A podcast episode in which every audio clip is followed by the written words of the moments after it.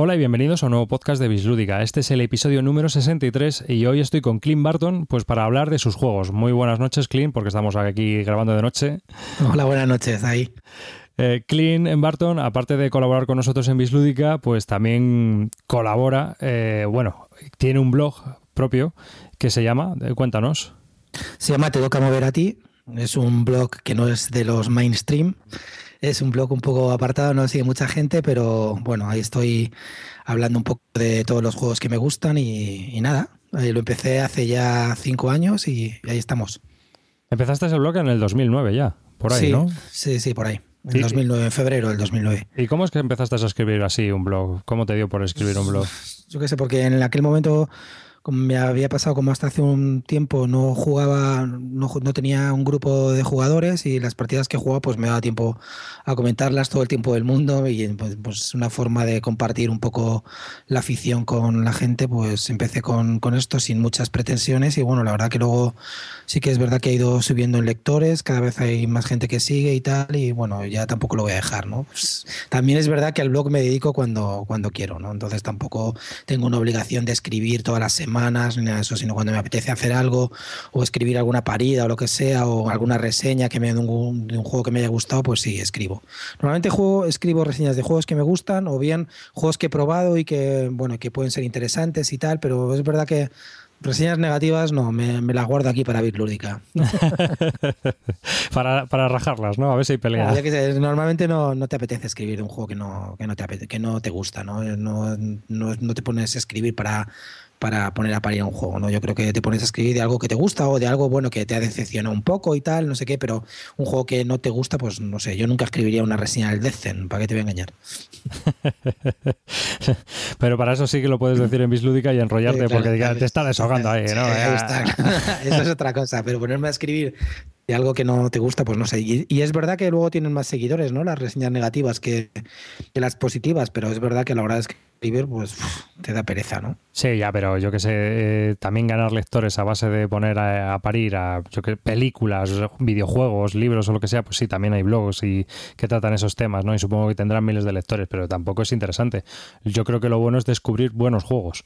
Sí, eso es, lo interesante. Bueno, a mí me gusta o, hacer pensamientos chorras y ponerlos ahí en el blog, o bien los juegos que me gustan los reseño, o los que me han parecido interesantes los hago en pequeñas entradas que le llamo flechas lúdicas y ya está. Tampoco me complico mucho más la vida con el blog, ¿sabes? Tampoco busco ahí la, el descubrimiento de la rueda.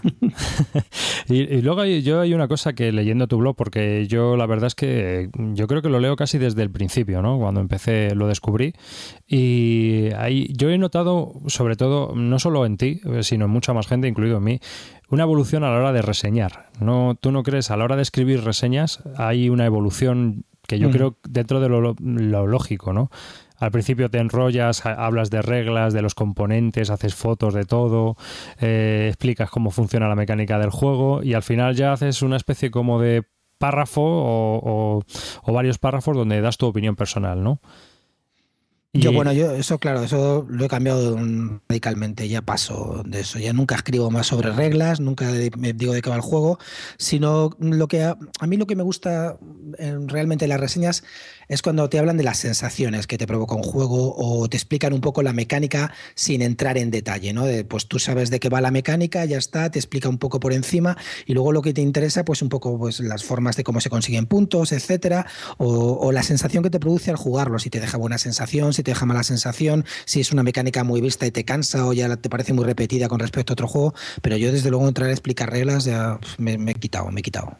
Sí, no, yo, yo, me refería a eso, ¿no? Que yo creo que todo el mundo está evolucionando a eso, a quitarse de... porque las reglas las puedes leer, eh, las fotos también puedes hacer una sesión de fotos si tú quieres sobre el juego, pero realmente todo eso que se explicaba antes de cómo se jugaba y demás, pues ya las reglas están disponibles para todo el mundo. Yo creo que cualquiera que esté interesado en el juego se lee las reglas y directamente sabe de lo que estás hablando, a lo mejor eh, de una parte de tu reseña, si no la entiende. Claro, y, y el tema de las fotos, yo no soy capa haciendo fotos, soy bastante malo haciendo fotos, con lo cual paso de hacerle fotos a un juego que abro ni hago un boxing ni nada de eso ya tampoco, entonces no prefiero, pues la verdad que lo que más me centro es un poco en lo, lo que, en eso sí que trato de ser un poco, y es verdad, eso se me ha quedado un poco de mi pasado de, estudiante de Derecho y de licencia en Derecho, pues trato de, ver las cosas positivas y las cosas negativas, que aunque a mí algún juego me guste mucho, pues trato de ver cosas negativas que a gente que no sea como yo puede, puede ver y puede decir, mira esto, eso sí que trato de explicarlo y trato de ser, de buscar de verdad cosas negativas, que porque no todo es positivo en, en todos los juegos, ¿no? Y luego sí que es verdad pues que me gusta dar un poco mi opinión al final, viendo las cosas positivas y las negativas, lo que doy mi opinión y luego doy una puntuación. Sí que es verdad que las reseñas las he reducido a, tres cuartas partes de los que escribía antes. Antes escribía unas reseñas tochísimas y ahora escribo unas reseñas pues de no más de 500 palabras o 600 que encima normalmente en internet son los artículos más leídos. Cualquiera que no supere las 500 las 500 palabras. No sé si lo sabías. Sí, no, es verdad. Últimamente noto que ha subido bastante el nivel de lectores, pero tal vez sea por eso, porque a lo mejor no son tan tochas o la gente pues quiere cosas más, más concretas, ¿no? Y porque vas al turrón. Sí, sí, la verdad que sí. Hombre, a mí, a mí la verdad que yo creo que el formato de verdad que tiene que acabarse imponiendo por el tema de las reseñas es el audio podcast. O sea, o hacer una reseña por audio o por vídeo. Ese es la, el formato final. Y un audio o un vídeo que no dure más de 10 o 15 minutos, si no la gente se cansa no hace falta hablar más de un juego 10 o 15 minutos para, para definirlo y para que la, sepa, la gente sepa de qué va, yo creo. No, no, sí, sí. La verdad es que entre nosotros tenemos reseñas de media hora cuando hemos eh, hecho algún audio, pero bueno, porque también te enrollas, hablas, comentas y al final empiezas a divagar, ¿no? Y aquello se convierte un poco en una tertulia. Mm. Pero bueno, te da media hora porque es varias, como cuando las hacemos nosotros, somos cuatro tíos hablando. Y claro, cuatro tíos hablando, cada uno opina de su padre y de su madre. Pero uno solo, a pesar de, tener múltiples personalidades como yo, pues ya la verdad que ya. No, no, no. La verdad es que más de 15 minutos puede ser mortal de necesidad a lo mejor, ¿eh? Yo creo, a no ser que... Pero creo que es el formato del futuro para mí ahora mismo. Lo que la gente demanda es la instantaneidad, ¿no? Eso de ponerse a leer da como un poco de pereza. incluso noto también que la gente muchas veces me lo dice y dice, yo paso lo que dices al principio, voy directamente a las conclusiones y punto. bueno, pues nada, la, próxima vez te las pongo delante y ya está, y así dejar de leerla. y bueno, tu blog se puede encontrar en tetocamoverati.blogspot.com. Y dejando un poco ya aparte del blog, vamos a centrarnos un poco en los juegos. ¿Cómo empezaste tú a jugar? ¿Cómo llegaste a este mundo del Eurogame? Pues la verdad que ha sido como, como a plazos, ¿no? Así, no tengo el background que suele tener casi todo el mundo con el que he hablado, es decir, no he sido jugador de Magic, no he jugado al Magic en mi vida hasta, bueno, hasta hace un año o dos que lo probé así casual con, algunos amigos que me lo enseñaron. No he, no he jugado al rol en mi vida, no he, hecho no he tirado nunca un dado para saber lo que es una partida de rol, no he hecho nada de eso.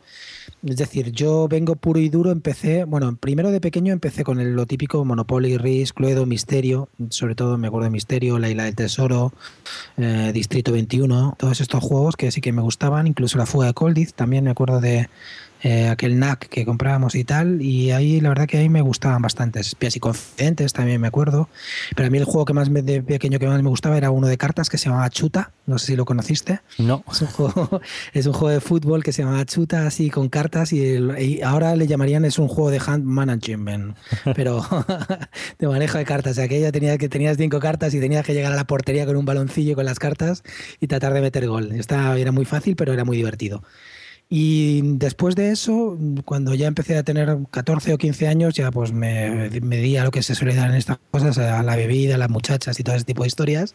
Y volví al Catán en el 99, cuando estaba viviendo en Bélgica. Y trajo un amigo un juego un día, y porque la verdad que ahí en esta zona, en Bélgica y en Francia, y pues los juegos de mesa están mucho más arraigados que en España.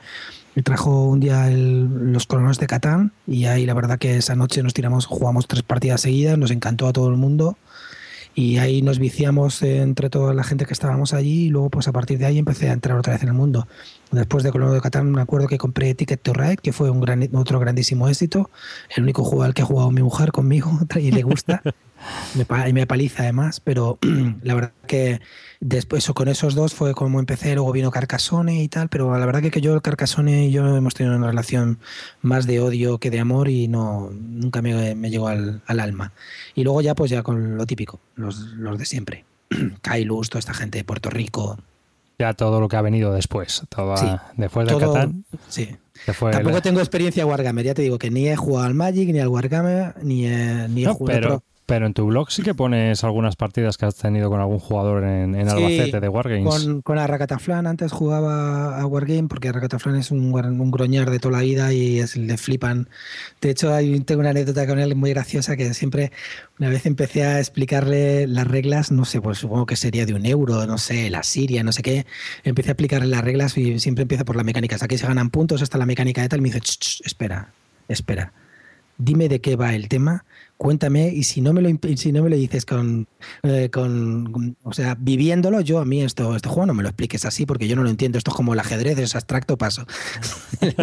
o sea, que tú fíjate, el tío vive, vivía los juegos a tope totalmente. Narrativos totalmente. Sí, sí, sí, sí para mí era un, otro punto de vista. Yo en eso la verdad que pasa totalmente. Yo veo en las páginas de las reglas de pone introducción, el juego este se desarrolla en los palacios de carrera, no sé qué, ni me lo leo. Paso directamente a ah. qué se hace en el turno y punto. tú eres, o sea, tú eres una persona de mecánicas. Sí, sí, sí, totalmente, totalmente. A mí me gusta, o sea, vamos a ver, soy una persona de mecánicas, pero me gusta que los juegos eh, tengan componentes bonitos y que tengan un tema chulo. Me da igual que esté pegado o no, pero que el tema sea atractivo, que tenga buenos dibujos, que tenga buenas cartas, bueno, buenos tokens. Eso me gusta, o sea, que sea llamativo en mesa. Eso, eso, me gusta. Eso es lo que te iba a preguntar, o sea, que los abstractos eh, eh, puros y duros no te gustan. No, no, en general no. Ni me gusta el Hive, y eso que es, bonito y tal, pero no me gusta el Hive, no me gusta los del grupo este el, todas esas cosas, no, no, no me gustan. La verdad que no me traen nada. Los abstractos así tampoco es un tema que me atraiga, ¿no? Prefiero juegos que estén bien. Otra cosa es que luego el tema y la, esté totalmente pegado, pero es que me da igual. Es que estamos hablando de un Eurogamer. Aquí lo que se, se trata es de conseguir puntos de victoria o dinero, y ya está. la vida son puntos de victoria para ti. O, dinero al final de la partida. Lo único que, que cuenta para y, eh, es algo que me, llama curiosamente, pero porque yo pienso, digo, bueno, si te gustan los Eurogames, pero no te gustan los abstractos, ah, puede ser porque eh, un Eurogame hace una conjunción de mecánicas que al final forman un todo y aunque esté o no esté pegado el tema, pues es un juego. Eh, es un juego, en cambio, en un abstracto tienes un juego con una mecánica sencilla Mm, la mayoría de los abstractos, por decirlo de alguna manera, y encima son un poco de confrontación, ¿no? No sé, quizás va por ahí. A mí me gusta eso, o sea, aunque no sea temático, pero me gusta que tenga un ambiente, que vaya más o menos, que y bueno, pues que sea, que sea, que tenga, que tenga un poco de historia, ¿no? A la hora de jugarlo y tal, no sé qué. Pero es que solo mover piezas en un tablero, pues la verdad que me, resulta un poco, no, no lo disfruto. Yo, yo te digo que me muevo por sensaciones. Y cuando yo estoy jugando algo, si lo estoy disfrutando, el juego ya me gusta y si no lo, si no lo estoy disfrutando, pues no, o, bien son, son porque es un wargame o, o bien porque es un abstracto.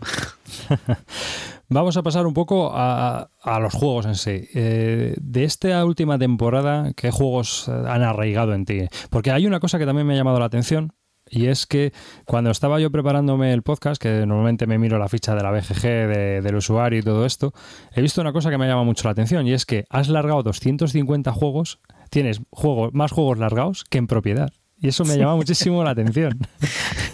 Y más que estoy reduciendo. La verdad que, mm, bueno, esto ya lo hemos hablado varias veces. Es un, es un tema que cada vez me, llega más. Estoy intentando quitarme mi, vena coleccionista, que yo creo que toda la gente que se dedica a esto de los juegos, o bueno, que se dedica, vamos a ver, que te gustan los juegos, pues tiene una vena coleccionista que es que va, es al principio la niegas y al final tienes que darte cuenta, salir del armario y darte cuenta de que sí, que eres un coleccionista. En mayor o en menor medida, pero un poco somos todos coleccionistas. Es decir, normalmente eh, cualquier persona con dos, tres juegos que tenga en casa y los juega muy a menudo, valdría y, habría variedad. Pero final acabamos todos buscando el mejor juego de tal mecánica, el mejor juego de colocación de trabajadores y si no es el mejor, luego el segundo mejor. Luego también quiero tener un juego que sea un party game para 10, luego quiero tener un party game para 3, luego me gustaría tener también uno de mayorías para 5, así, te acabas buscando tal y al final acabas haciendo una colección de 100, 200 juegos y me di cuenta que tenía Hace poco tenía 220 juegos. He largado 20 juegos en estas dos semanas. Ya no, o sea, y, había juegos que me gustan, pero, pero no, quiero reducir la colección a 100. Es que ya, 100, ya con 100 me parece un disparate. Tú a la gente que viene a casa, que no, tiene, no sabe nada del mundo de los juegos, y te ve que tienes esos juegos, dicen, pero tú estás trabado de la cabeza, ¿o qué te pasa, tío? Pues, o sea, te miran igual que si hicieras la colección de, cajitas chinas de, de, Prado. da igual que sean juegos y que le expliques que es para pensar, que no sé qué, que es una cosa diferente, que no es el ristal. Es igual que si coleccionaras cajitas chinas. Exactamente lo mismo. Te miran con, con el mismo sentido friki. Estás flipado, ¿no? Sí, sí. Entonces sí que es verdad que que yo creo que mm, mi tendencia es tratar de reducir la colección, de verdad. ahora los que tengo me gustan ¿eh? y me jode un montón reducirla. Y cada vez que vendo alguno me duele, pero es que no... Pero si compras por toneladas, tío. si lo pones en el blog. He comprado y pones ahí ya medio De esas entradas eh, y criminalizantes ya las estoy dejando, ¿eh? Las estoy dejando. Pero es verdad que no, estoy tratando, ¿eh? Así. Pero si tienes eso a la vuelta de la esquina, te veo otra vez flipado. Y además, este año voy a Essen, ¿eh? Aunque no te lo creas. Este año voy a Essen, me, me doy miedo a mí mismo. Así es que voy a intentar de largar la colección en 20 o 30 juegos para por lo menos pillarlos luego en Essen. que sí, pero no sé, me está pasando bastante. Prefiero a mí me gusta jugar a juegos nuevos ¿eh? también y lo que yo me gusta estudiar un poco la psicología que tenemos, ¿no? Es decir, tú largas juegos, largas 10, 15 juegos, reduces la colección, ya de esta no sé qué, viene gente para jugar, empiezas a jugar a juegos que ya incluso repites a juegos y tal, pero todas las mañanas o todas las tardes o por las noches cuando antes de acostarme me, miro mirando páginas de comprar juegos. Es decir, me meto en tiendas online para mirar este cuánto lo pillaría, tal, no sé qué. Y es que es una enfermedad. No sé si te pasa a ti, pero es un tema que no sé por qué. Es una cosa compulsiva. Yo el problema, yo el problema que creo que tenemos nosotros eh, está relacionado también un poco con, el medio que hacemos, ¿sabes? Eh, intentamos, nosotros aquí grabamos un podcast, tú haces también un blog quieras que no, yo, tío, compro revistas, eh, estoy al tanto de las noticias, estoy al tanto de todo lo que sale. Al final, tío, te lees mil reseñas, ¿no? O sea, es una afición. Mm, y, mm. es que es imposible no mirar. Sí, sí, no, no, es, es, es, es que es imposible no mirar, porque tú a lo mejor lees una mini reseña en algún sitio y te llama la atención ese juego por la razón que sea, y ya no paras, tío. Ya has descubierto ahí un hilo que empiezas a tirar de él y hasta que no quitas, hasta que no te cepillas toda la madeja al jersey y la máquina de tricotar, no paras, ¿no? Y luego dices, joder, me compro un juego. Mira, a mí me está pasando ahora, eh, yo tengo la Spielbox, supongo que tú también me has dicho varias veces que la recibes igual, ¿no? Sí, sí. nos acaba de llegar a la Spielbox, por cierto, con dos, dos losetitas muy ricas para el Keyflower. Sí, es verdad. y he visto una reseña de un juego de What's Your Game. Eh, los What's Your Game tienen juegos que me encantan. Mm, tienen, dos juegos que es el Vasco de Gama y Viños, que son juegos que me gustan mucho. Son juegos difíciles de jugar. Bueno, Vasco de, Vasco de Gama un poco menos. Viños es difícil, pero son juegos que me gustan, juegos complicados, duros, para, para Eurogamer puros y, y la verdad que, bueno, no tienen, no son del gusto de todo el mundo, pero a mí me encantan, ¿no? Sobre todo Vasco de Gama me, me parece muy, muy buen juego, muy, muy chulo el tema de, las apuestas con los números, etcétera. Entonces, esta editorial, What's Your Game, sacó un juego que se llama Outbill, lo he jugado dos veces, bueno, no es gran cosa, no está mal, la verdad que es divertido y tal, pero es un juego de tres, cuatro jugadores y, de ese tipo de juegos tengo ya muchos, ¿no? Entonces, bueno, ese me lo quiero quitar. Pero hay otro que acaban de reseñar en la Spielbox que se llama Asgard, de la misma editorial, con el mismo dibujante que el Vasco de Gama, que me gusta un montón, que trata sobre. Mm, es un juego de colocación de trabajadores duro, que habla un poco, bueno, con la temática pegada del Ragnarok y los mitos eh, nórdicos y tal, ¿no? De Thor, Odín y todo este tipo de rollo. Pero pero la verdad es, lo han puesto muy bien en, en, la reseña, le han dado dos ochos, menos el que la reseña, el que lo reseñó, que le dio solamente un 6, pero los dos tíos que le han dado los ocho son tíos que me gustan que de los que puntúan ahí en la Spielbox, y ya le estoy siguiendo el hilo como loco, buscando dónde lo puedo virar, si lo puedo comprar, en qué tienda lo puedo pillar. Ah, es, eso digo, enfermedad. No, pero total, porque sí, el Asgard es otro de los que yo he puesto en seguimiento. Sí, es, visto? es que tenía súper buena reseña, ¿eh? Claro, pero es lo que tú dices. Tú ya cuando ves una reseña de un tío que tú ya conoces porque le has leído reseñas suyas, sabes cómo piensa, sabes cómo opina, está dentro de unos gustos que sabes que a ti te pueden gustar o que el tío tiene un criterio bastante bueno y le da un 8, pues, ostras. Eh, es que le han dado dos ochos. Digo, hostia, macho, así los, los ochos no, la verdad que ahí no los dan fácil. Digo, joder, a ver si este juego estar. Luego estoy mirando que es un juego así durillo y tal. Sí, porque y ya estoy enfermo, tío, buscando el juego donde lo puedo pillar, tal, no sé qué. Digo, joder, tío, esto. Y luego seguro que lo tengo y no lo juego, tío. Pero... sí, pero bueno, es, algo que ya te digo, yo creo que nos pasa a nosotros también porque estamos todo el día detrás de, de este tema. Si, si seguramente nos despegáramos y estuviéramos un poco más a nuestro aire y no hiciéramos esto que hacemos y publicáramos audios y escribiéramos en blogs, estoy seguro de que no compraríamos tantos juegos ni haríamos tantos seguimientos de juegos. No tiene sentido. No, no, está claro. De vez en cuando irías a la tienda y encima irías a una tienda, a lo mejor, ni, ni pillas mm. por internet. Y mm. te compras un jueguecito y ya está, ¿sabes? Porque ya tienes mm. bastantes. A lo mejor tú ya tienes 100. Ya, pues ya no, no quiero más.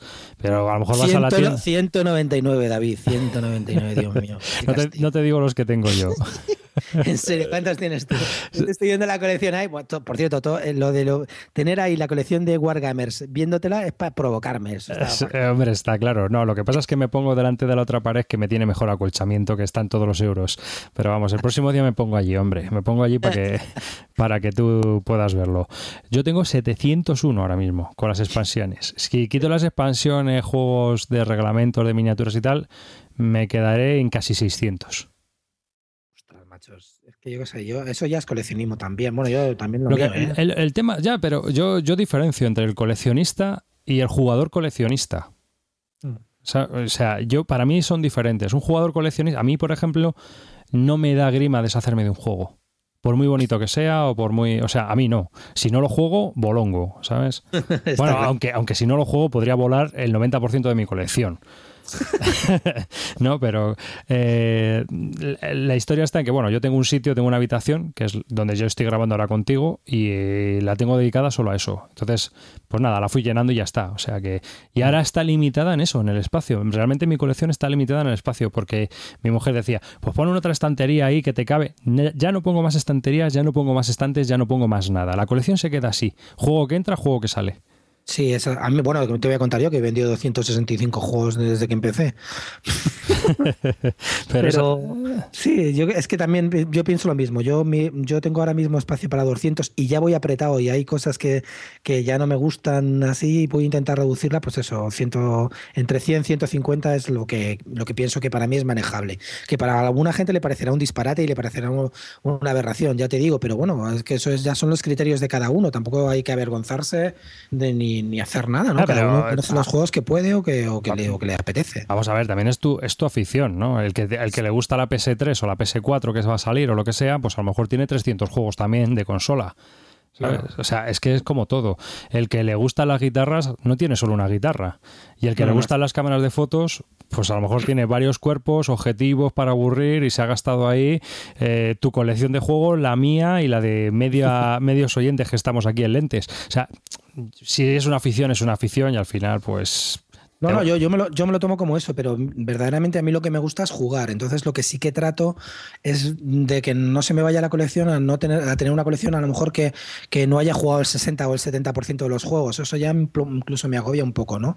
Ya te digo, me, una cosa que me da mucha rabia, lo que te he estado comentando antes, tú estás siguiendo un juego, lo sigues a tope, estás a tal, no sé qué, lo pides, te llega, lo abres y luego pasar de él. es que ya te da igual, entonces ya buscas otra, otro objetivo. Entonces a mí eso me parece, no sé si es sano o no. La verdad que estoy analizándolo y no sé. No sé Eso no es sano. Eso ya seguro que no es sano. Mira, me pasó con el 1989. Lo estuve buscando, lo tal, no sé qué, lo abrí, me leí las cartas, tal, y ya lo he vendido, tío. Pero porque sabía que no lo iba a jugar. Para ese, para ese mismo juego tengo el Twilight Style, me molaba el tema y tal, pero dije, pero es que ¿para qué, tío? Pero yo, en el momento que lo estaba buscando era para mí imprescindible, era mi vida. eso, pero eso yo creo que ya entra dentro del rollo consumista de nuestra vida, ¿no? de nuestra existencia. Realmente eh, el hype puede con nosotros y nos dedicamos eso a la búsqueda del imposible para tenerlo, ¿no? A mí, a mí me ha pasado con algún preorden, ¿no? Pero más que nada porque, yo qué sé, mm, leo el tema, sobre todo de Wargames, ¿no? Me pasó con el Cronos Roses, que es de la guerra de, las rosas. Eh, leí el tema, un juego de bloques, oh, pues tiene todos los ingredientes que a mí me gustan, ¿no? Vale, me apunto al preorden, me mandan el juego, pero empiezo a leer reseñas. ¿Y qué ponían las reseñas? Pues un montón de cosas que a mí no me gustan.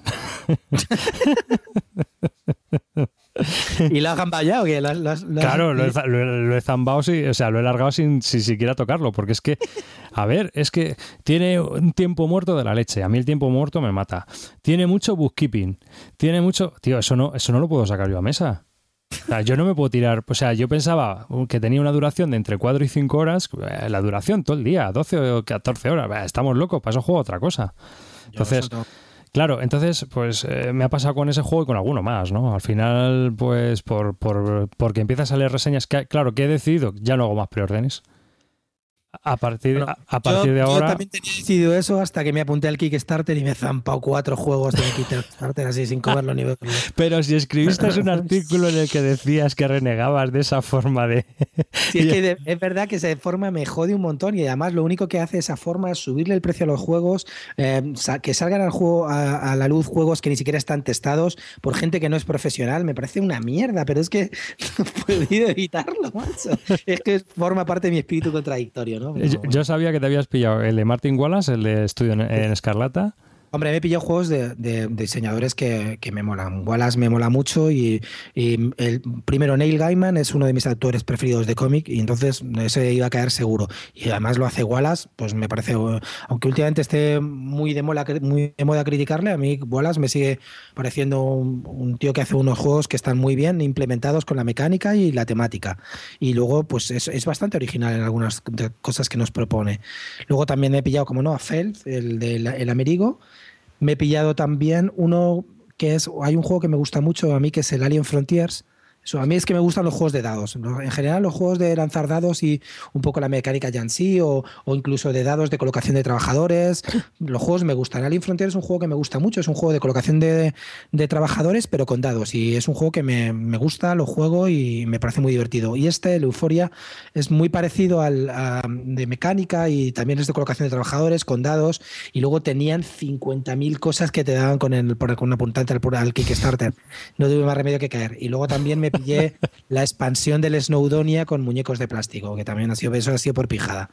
Ya, bueno, bueno, o sea, que al final reniegas del kit starter y te apuntas a cuatro. Eso está, está genial. Eso está bien. Contradictorio, así soy yo. Aparte, aparte de esos kit starter que estás esperando, ¿qué, es, qué, eh, qué cosas nuevas te apetecen probar? Así de lo último que has visto y dices, mm, y Ascar, ¿no? Pues bueno, Asgard me apetece probarlo, pero lo voy a probar porque tengo suerte, un amigo Darth lo tiene y me lo va a dejar para que me le lea yo las reglas y se lo enseñe luego a él. O sea que ese no, por ahora está solucionado. Pero así, cosas nuevas, la verdad, si digo la verdad, es que yo creo que de todo lo que hay que ha salido nuevo, creo que lo he probado prácticamente todo. ¿eh? No, no me puedo quejar este año y prácticamente casi todas las novedades las tengo, las tengo probadas. ¿Y no tienes así nada en tu lista de deseos que digas, mm, esto tengo que hacerme con ello cuando salga, aparte de estos cuatro kit starters? Porque vamos, yo te puedo dar, yo tengo, yo sí que tengo lista de deseos. O sea, ¿para qué nos vamos a engañar? Sí, no, la verdad que no, la verdad que no. Es que, vamos a ver, tampoco me pongo a seguir. Bueno, sé que ahora V. Rosenberg, mm, el profeta, va, a sacar, va a sacar un nuevo juego eh, que es una agrícola mainstream stream de estos que le dicen así mm, y con, mecánicas depuradas de la agrícola y un poco, bueno, como, como, sus juegos estos que le llaman del harvest, de la cosecha, ¿no? Entonces, ese juego, mm, desde luego, si lo saca V, lo voy a seguir con, con ganas. Pero los, ya te digo que aparte de los Kickstarter, del de Wallace y tal, por ahora no he visto nada que, me llame así muchísimo la atención. Y todos los que veo que van que están anunciando que la verdad es que me parecen más de lo mismo. Estoy un poco saturado de eso. La verdad, ahora mismo no. Ya te digo que no. Salvo hay algo que me diga la gente, oye, este juego es la caña. Bueno, un juego que tenía muchas ganas, el Netrunner. Sí, el de cartas. sí ha salido en español, lo he comprado y la verdad que me ha gustado bastante. Y ahora quiero investigar un poco en las facciones, un poco sacarle un poco chicha al juego, ¿no? Y este, ha sido así de los de, me, hipeó el amigo Baltior de Me como una y cuento 20, me hipeó bastante con él y ahora va a venir a casa a echar unos días que viene Albacete, tiene una mujer de Albacete y viene unos días a Albacete, quedó con él y ahí vamos a echarle unos vicios para, para un poco pues hacerlo en profundidad mejor el juego, ¿no? Y la verdad que cuando lo jugué eché tres partidas con un amigo y no lo pasamos muy bien jugando. Es eso así de los que más tenía ganas de probar. Bueno, pues ¿Lo has probado tú el Runner? Pero he probado el antiguo, el que era coleccionable. Lo que pasa es que en su momento, mm, a ver, yo, claro, estoy hablando de memoria, pues fíjate, ya ni me acuerdo, ¿no? Casi. Pero en su momento era un juego de acción y reacciones, más que otra cosa, yo creo. Y luego, eh, a ver, tenía un problema muy gordo, ¿no? Que era coleccionable y para coleccionar, pues coleccionabas Magic. Esa, esa, era la historia, ¿no? O sea, si. Porque Magic era mejor juego, en el fondo. Eh, ahora, al sacarle en el ECG, pues para mí por lo menos es un, es un, un handicap menos que tiene. Es decir, es un juego de cartas. Problema que tiene, que siendo un LCG, de momento, cuando los que están en primera línea sacan expansiones cada mes. Hmm. O sea, sé que vas a tener 12 expansiones por lo menos en el primer año. Sí, bueno, ya me he comprado las tres primeras. Porque eh, funciona así. Eh, los de primera línea me parece que son cada, cada mes sacan expansión y luego los LCGs de segunda línea son cada trimestre, cada dos meses, depende, me parece. Tienen ese sistema. O sea que eh, ese es un hándicap para mí muy gordo porque yo normalmente de ese tipo de coleccionismo huyo como de la peste. Más que nada porque me gusta probar juegos y me gusta jugar a juegos distintos. Y este, este sistema de juegos está muy bien, pero le tienes que dar muchas partidas, mucha continuidad, centrarte mucho en él. ¿no? O sea, estaría bien si solo juegas a Netrunner tú imagínate que ahora el resto del año solo juegas a Netrunner. Pues está guay porque le estás explotando con las expansiones, con todo, con no sé qué. Sí, hombre, te sale muy barato. Te sale más barato comprar un juego al mes. Porque claro, 15 euros al mes. Claro, le estás dando mucha vidilla, ¿no? O sea, y le estás exprimiendo. Y luego te apuntas a torneos. y O sea, que, que tiene mucha vida si te dedicas a jugar a Netrunner, ¿no? Aunque juegues a otras cosas, pero que sepas que vas a jugar a Netrunner varias partidas a la semana. O que vas a ir a una tienda donde se reúnen y vas a echar tus torneillos, tus partidillas y que te lo vas a pasar guay. Entonces, ahí sí, yo ahí, vamos, eh, sin lugar a dudas. Pero mm, para eh, la forma de jugar que yo tengo ahora y de ver el mundo de los juegos, mm, no, no entra dentro de mi visión pues, pues porque no tengo ese tiempo ni tengo las ganas de, de, eh, de invertirlo en ese tipo de juegos. Yo por ahora lo que he estado leyendo me voy a comprar las seis expansiones del primer ciclo que se llama Génesis creo y ahí voy a parar por ahora porque luego la expansión hay una caja grande ya que, que un poco da más fuerza a una facción y eso ya me gusta menos. Entonces yo que voy a parar con esas, con esas seis y, voy a intentar como cerrar el juego ahí, ¿no? Y a partir de ahí, si veo que la cosa sigue a más y me, y me gusta mucho, pues lo ampliaré y si no, pues lo cierro ahí y lo tengo como un juego para dos. Que bueno, no sé, de ese tipo Ah, la verdad que el que más, así no es que se parezcan ni nada, de ese tipo el que más me, gusta por ahora y que lo tenía como ya cerrado, bueno, y es un juego cerrado, es el New Era con, con el Winter. Bueno, ahora yo lo juego New Era, Winter y 51 State. Juego los tres juntos y ese para mí es un juego ya cerrado. Me costó su pasta gansa por tener las tres ampliaciones, pero, pero para mí ese es el juego para dos, cuando porque para, es para tres o cuatro, pero a tres se puede jugar, pero cuatro o cinco ya es un disparate jugar ese juego, ¿no? Eh, lo que tienes que esperar y... tiene mucho tiempo muerto, ¿no? Sí, Pero para dos, eh, ese es, ese es el juego que yo jugaba para dos. Ese o si, bueno, así de cartas y hablando así de cartas para dos, otro juego que también jugaba si tenía poco tiempo para no me da, echar, no me da tiempo a echar un New Era, juego mucho al Revolver también, no sé si lo conoces. Sí, sí, sí lo conozco. Revolver es un juego también muy divertido, así de 30 a 35 minutos, pues un poco que tiene mucha emoción porque las partidas son bastante tensas y me gusta, me gusta, tiene así un poco la mecánica que se parece a veces al Shot en este o al de al de ¿cómo se llama? El de que inicia que es Battle Line. Sí, el Battle Line, pero para mí es más divertido, mucho más. Es más las cartas están muy, muy bien, la verdad. Y ese lo juego bastante también. Esos son los dos que más juego, tipo Android Render, pero ahora mismo el Android me ha gustado más que los otros dos por ahora, claro. Luego ya vete tú a saber. Pero ya te digo que yo mi, mi intención es cerrarlo con el ciclo este de Génesis, que es un poco como pasa con los LCGs, porque yo empecé con el Señor de los Anillos y al final también lo he cerrado. Yo empecé con el Señor de los Anillos para jugarlo en solitario y tengo el Señor de los Anillos básico y las dos expansiones estas temáticas, el de, la del Hobbit y punto. Y juego solamente con eso. No hmm. quiero jugar con más. Sí, digamos que te has hecho como un juego cerrado. Cerrado y con eso. Y además el Señor de los Anillos se juega en solitario, va perfecto, bien. Lo tengo cerrado. Aparte, el Hobbit te lo recomiendan jugar con la caja básica las dos cajas del Hobbit y la caja básica. Ya está, para mí es perfecto. Tengo aventuras para aburrirme, no las voy a terminar nunca y he, y he vendido todo el primer ciclo que tenía del, del Señor de los Anillos, lo vendí. Y con el Netrunner voy a hacer eso, voy a cerrarlo con el primer ciclo que es un poco, sabes, que van añadiendo cartas para luego hacer, para darle potencia a las facciones y las van definiendo y no quiero comprarme cajas que dan mayor fuerza a una facción, ¿no? Ahí prefiero cerrarlo y punto. Y, y, si el juego se me queda bien, bien. Y si no, pues lo venderé y a la mierda. no, si venderlo no tienes ningún problema. Yo para dos eh, juego mucho al Race for the Galaxy también, que me parece que funciona bastante bien a dos. eh, y también el Catán de cartas. ahora, los príncipes de Catán. No sé si has mucho, mucho mejor, mucho mejor. Príncipes sí, sí, sí, sí. Vamos, yo. Mira, yo tenía eh, la versión inglesa del de, juego de cartas de Catán con todas las expansiones, que luego salió en español, me compré la caja en español para jugar el básico solo en español y con la, con la inglesa juego con las expansiones, ¿no?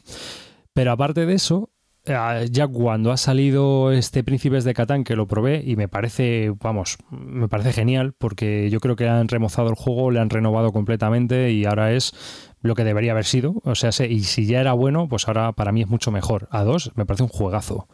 Sí, sí, está muy bien. Es el Catán definitivo.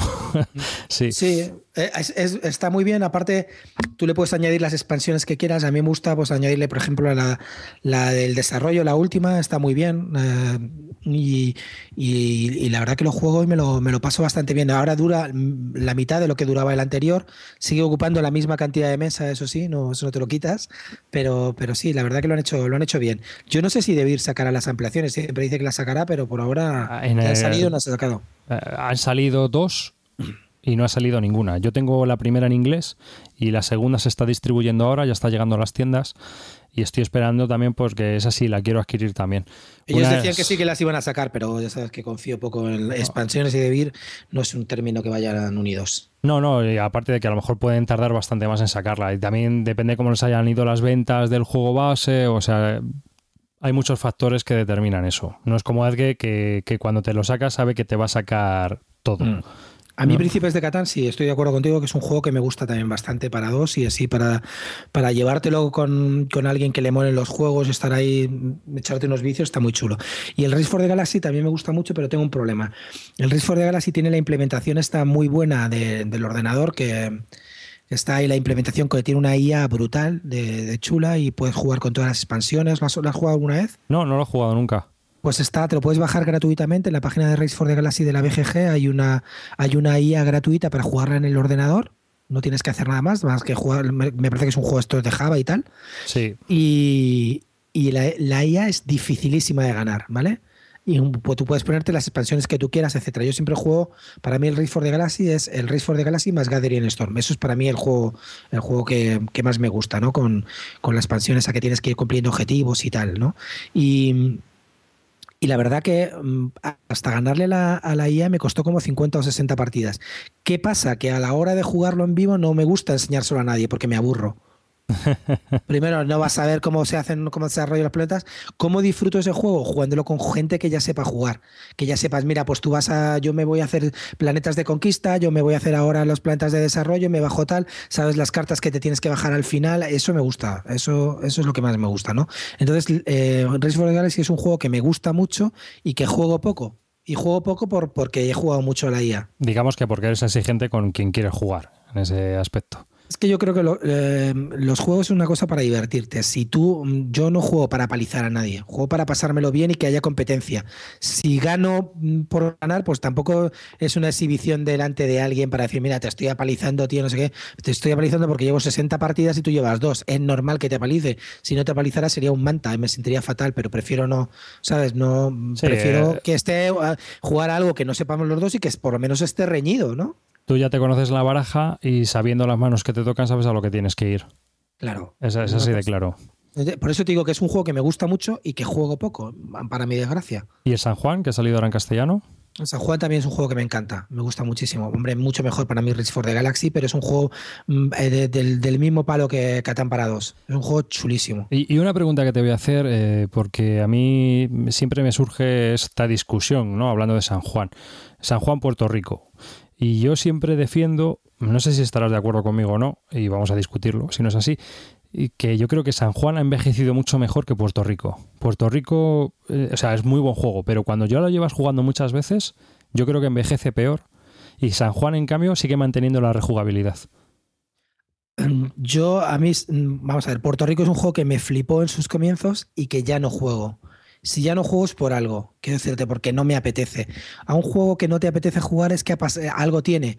No lo vendo un poco por nostalgia, porque tal, pero no es un juego que me diga, vamos a echar un Puerto Rico, no me apetece. Vamos a echar un Kailus ahora mismo.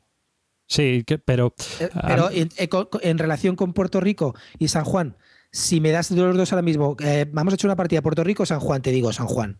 ¿Ves? Y pienso igual que tú. Es, es a lo que te digo, ¿sabes? Pero porque yo creo que Puerto Rico, con las mecánicas del tablero, llega un momento en el que juegas en automático. No, no piensas. Sí, tienes que ir a por los edificios tal, la gente siempre juega al final a lo mismo, ¿no? Entonces un poco mm, sota caballo y rey, ¿no? Y luego si encima, si tienes al que está a tu izquierda que no sabe jugar mucho, pues te va a beneficiar a ti, generalmente, ¿no? Entonces, no sé. ¿Y tú crees que nos caerán palos en los comentarios del podcast por haber dicho esto? está mal visto criticar a, Puerto Rico, pero bueno, quiero decirte. No, eh, cuidado, cuidado. Eh. en, su, momento fue un juego muy bueno, pero yo, yo, me, yo te comento que me muevo por sensaciones. Yo ahora mismo, si me dices, vas a echar una partida, ¿qué prefieres, San Juan o Puerto Rico? Te digo San Juan. ¿Por qué? Pues porque Puerto Rico me da perezón, es como alta tensión. ¿Te gusta? Sí. ¿Juegas? Me da una pereza aquel mantenimiento que tiene. Ahora mete seis barriles aquí, ahora mete cuatro, ahora tal, no sé qué, ahora la fase. me da mucha pereza, mucha. A mí, fíjate, alta tensión me gusta jugarlo con gente que no es jugona. Porque, porque no, no cuenta, se lo pasa bien. Mm. Va a divertirse, ¿sabes? Pero en cambio, si juegas con jugadores, con Eurogamers, llega un momento en el que empiezan aquí a darle al coco al este en la cabeza y empiezan a pensar, ah, espera, si meto una un electrón más aquí en el coste de la central esta, luego no lo puedo recuperar y amortizar y ya, ya empieza el follón. Ya se pierde el juego y empezamos a hacer aquí tablas de Estel y ya no, ya no me gusta. Para hacer tablas de Estel en ese plan, prefiero jugar Automobile de Wallace. Si me dices alta, alta tensión Automobile, Automobile es, un poco también optimización, pero prefiero, prefiero al amigo Wallace. Me, da más, rollo con el tema de los coches antiguos que las centrales eléctricas, ¿no? Y yo qué sé, Alta Tensión es otro juego que está muy bien visto y que tiene un montón de seguidores, pero que a mí me deja así. A mí me pasa con el Kairus, tío. A mí me deja plof. A mí el Kailu es un juego que me gusta mucho, me gusta mucho y me pasa igual. Me gusta jugarlo con gente que sabe jugar. Con gente que no sabe jugar me da perezón explicarlo y me da perezón porque luego mm, ahí sí que apalizas. Es decir, el, el Kailus con un tío que no sabe jugar lo vas a apalizar siempre. Porque vas al tema de, los edificios mejores, porque sabes cómo ir a por los, por los privilegios del rey. No sé. Entonces es un juego que me gusta mucho jugarlo con jugones y no más de tres. Mm, dos y tres. Eso te iba a decir, que yo es que es un juego que más de tres, tío empieza a tener un tiempo muerto que es horroroso. Pero a mí Kailus sigue siendo uno de, mis juegos preferidos. La versión, y eso, eso ahí discrepo mucha gente, me gusta la versión del, amigo este del, del, Mike Doyle. Del Mike Doyle. Me gusta, me gusta, me gusta el estilo medieval que le dio, me gusta la, reconfiguración del tablero. El otro me parecía horrendo, macho. Y la gente ahí, súper defensora de él, la cara del palo del, rey ahí, ese, mucho mejor para mí el de Mike Doyle mal que nos pese. Sí, sí, y con, moneditas. Me encanta jugarlo echando la moneda así que tintineen cuando dices, venga, uno, trabajador, cling. y de este último año así, 2012, eh, 2013, ¿qué, ¿qué puedes recomendar? ¿Qué juegos dirías tú? Pues mira, he probado este juego de este último tiempo, de estos que han salido, y me ha encantado, ¿no? Porque yo, por ejemplo, echando un vistazo a la lista de, tus partidas jugadas, hubo algo también que me llamó mucho la atención, aunque es más antiguo, pero por ejemplo jugaste 14 partidas al Livingston y dije, madre de Dios, qué manera de jugar. Es que, por ejemplo, en el tema de los juegos introductorios, Livingston es un juegazo. O sea, la gente no lo conoce, no es, es un tema que no, que no, no les mola, pero da mucho rollo eso de sacar piedras y sacar piedras negras, la gente se ríe, es muy divertido y es un juego rápido que se explica en dos segundos y además tiene su chicha, ¿no? Livingston es un juego que de verdad me encanta. Y luego tiene el rollo de echar monedas para, en el cofre, que si no, si has echado menos monedas que los demás, pierdes automáticamente. Es un juego que la verdad que con gente no jugona funciona perfecto, perfecto. Y es un juego y es un Eurogame, porque el, el Eurogamer se lo pasa bien jugando, no es un party ni nada. Entonces, un, el Livingston es un juego que me encanta y, siempre que viene gente y no, y no sabe jugar, aprovecho y lo saco. Junto, aunque no te lo creas, al Kingsburg. el Kingsburg, ¿te gusta el Kingsburg? Kingsburg me parece un juegazo brutal, brutal, chulísimo. Primero tiene dados, ya con dados ya para mí me tiene ganado. Y luego eh, la forma es muy fácil de explicar, tiene unos materiales muy vistosos y lo peor es ya cuando la gente no juega y dice, bueno, ahora nos van a invadir unos zombies, nos invaden unos orcos, eso ya le mola menos, ¿no? y ya empiezan a mirarte raro, ¿qué juego es este, tío? No sé qué pero está muy chulo, es un juego muy divertido, muy fácil de jugar y que la gente se engancha facilísimamente al Kingsburg, fíjate, ¿eh? Fíjate, no, no, yo, vamos, yo siempre me ha parecido un poco lejano, por decirlo de alguna manera. No, no, he jugado nunca, ¿eh? No lo he probado, no te puedo decir. Pues Kingsburg para mí es una. Livingstone, Kingsburg para mí forman mi, dentro de mi, de mi dúo de recomendaciones, junto también a Walnut Grove. Walnut Grove es otro juego que para iniciación me parece muy, muy entretenido, facilito, de colocación muy, se termina enseguida, de colocación de tiles, tal, muy bien. Son juegos que tampoco son los típicos que te recomienda todo el mundo, pero que a mí la verdad que para iniciar a la gente no jugona está muy bien. Y otro también otro clásico es el Tebas, no sé si lo conoces. Sí, sí, el Tebas juego bastante a dos. Es muy divertido también para jugar con gente que no sepa jugar. Es verdad que es un poco más complicado porque aquí ya el sistema de puntuación es más difícil, tienes que llevarlo bien, el rollo de los turnos tampoco... Las exposiciones... Sí, eso le cuesta un poco más a la peña, pero el rollo de meter ahí, sacar la mano y empezar a sacar arena, de eso no te lo paga nadie, tío. No, no, no, no. O sea, porque hay una mecánica para el que no haya jugado a Tebas. Tú eh, eres un arqueólogo a lo Indiana Jones, pero del siglo XIX, por decirlo de alguna manera. Entonces vas viajando por Europa como recogiendo equipo y material de documentación que vas a necesitar. Y una vez que ya lo decides, pues te vas a una zona de, de excavaciones a excavar. Puede ser Babilonia, Egipto, eh, pueden ser varios sitios. Entonces, una vez allí hay una bolsa de color por cada una de las localizaciones donde tienes que excavar.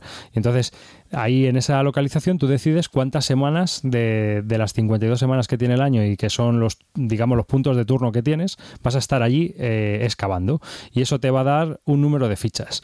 Ese número de fichas es el que tienes que sacar de la bolsa. Y la bolsa tiene pues puntos de victoria, fichas de puntos de victoria con tesoros y fichas que son simple y llanamente arena. O sea que son dibujos de arena sin nada por, los dos lados. Entonces, pues eh, es muy divertido ¿eh? ir sacando las fichas de una en una, ¿verdad? y, que, y que te vaya saliendo arena y arena y el descojón es generalizado. a mí es un juego que me, gusta mucho. También me, recuerda un poco esa mecánica la del Livingstone, claro. Pero ya te digo que yo para mí, yo tengo un cuarteto perfecto, que, que pues son Kingsburg, Livingstone, em, Tebas. ¿Y ahí cuál es el otro que te he dicho, tío? igual, igual Grove. Igual Nut Grove, fíjate, es curioso, yo lo he probado. A mí me, pareció, me pareció interesante. Eh, lo que pasa es que entre que es un poco penalizador a los jugadores y que realmente también eh, a la hora de mover y tal, cuando te pueden quitar las acciones, no puedes hacer a lo mejor lo que tú quieres hacer, pues no sé, no me, no me termino de llenar. Pero el punto de vista que tienes tú como juego introductorio es más interesante. Es que el Walnut Group en realidad es hacer un puzzlecito tú con los territorios e ir cobrando cosas. Es verdad que te puede penalizar al final que tienes que pagar comida o tienes que llegar al invierno y pagar madera y tal, pero bueno, es un poco de planificación. Tampoco te metes con nadie, no hay interacción directa, pelea, está bien. ¿Tú piensas que tiene mucha planificación o al final haces lo que puedes hacer y haces lo que tienes que hacer para no palmarla y ya está? Tienes algo de planificación, sí, tienes que hacer bien tu terreno, no sé si vas a por un tipo de terreno directamente o si vas a por más cosas. Yo, creo que sí, tiene sus decisiones que tomar. Tampoco es un juego muy difícil de explicar porque si no, no lo sería introductorio. Es que la gente también, muchas veces decimos, no, hay que enseñarle juegos, los que no sabemos, la gente no es tonta y puedes enseñarle cualquier tipo de juego. Yo creo que no.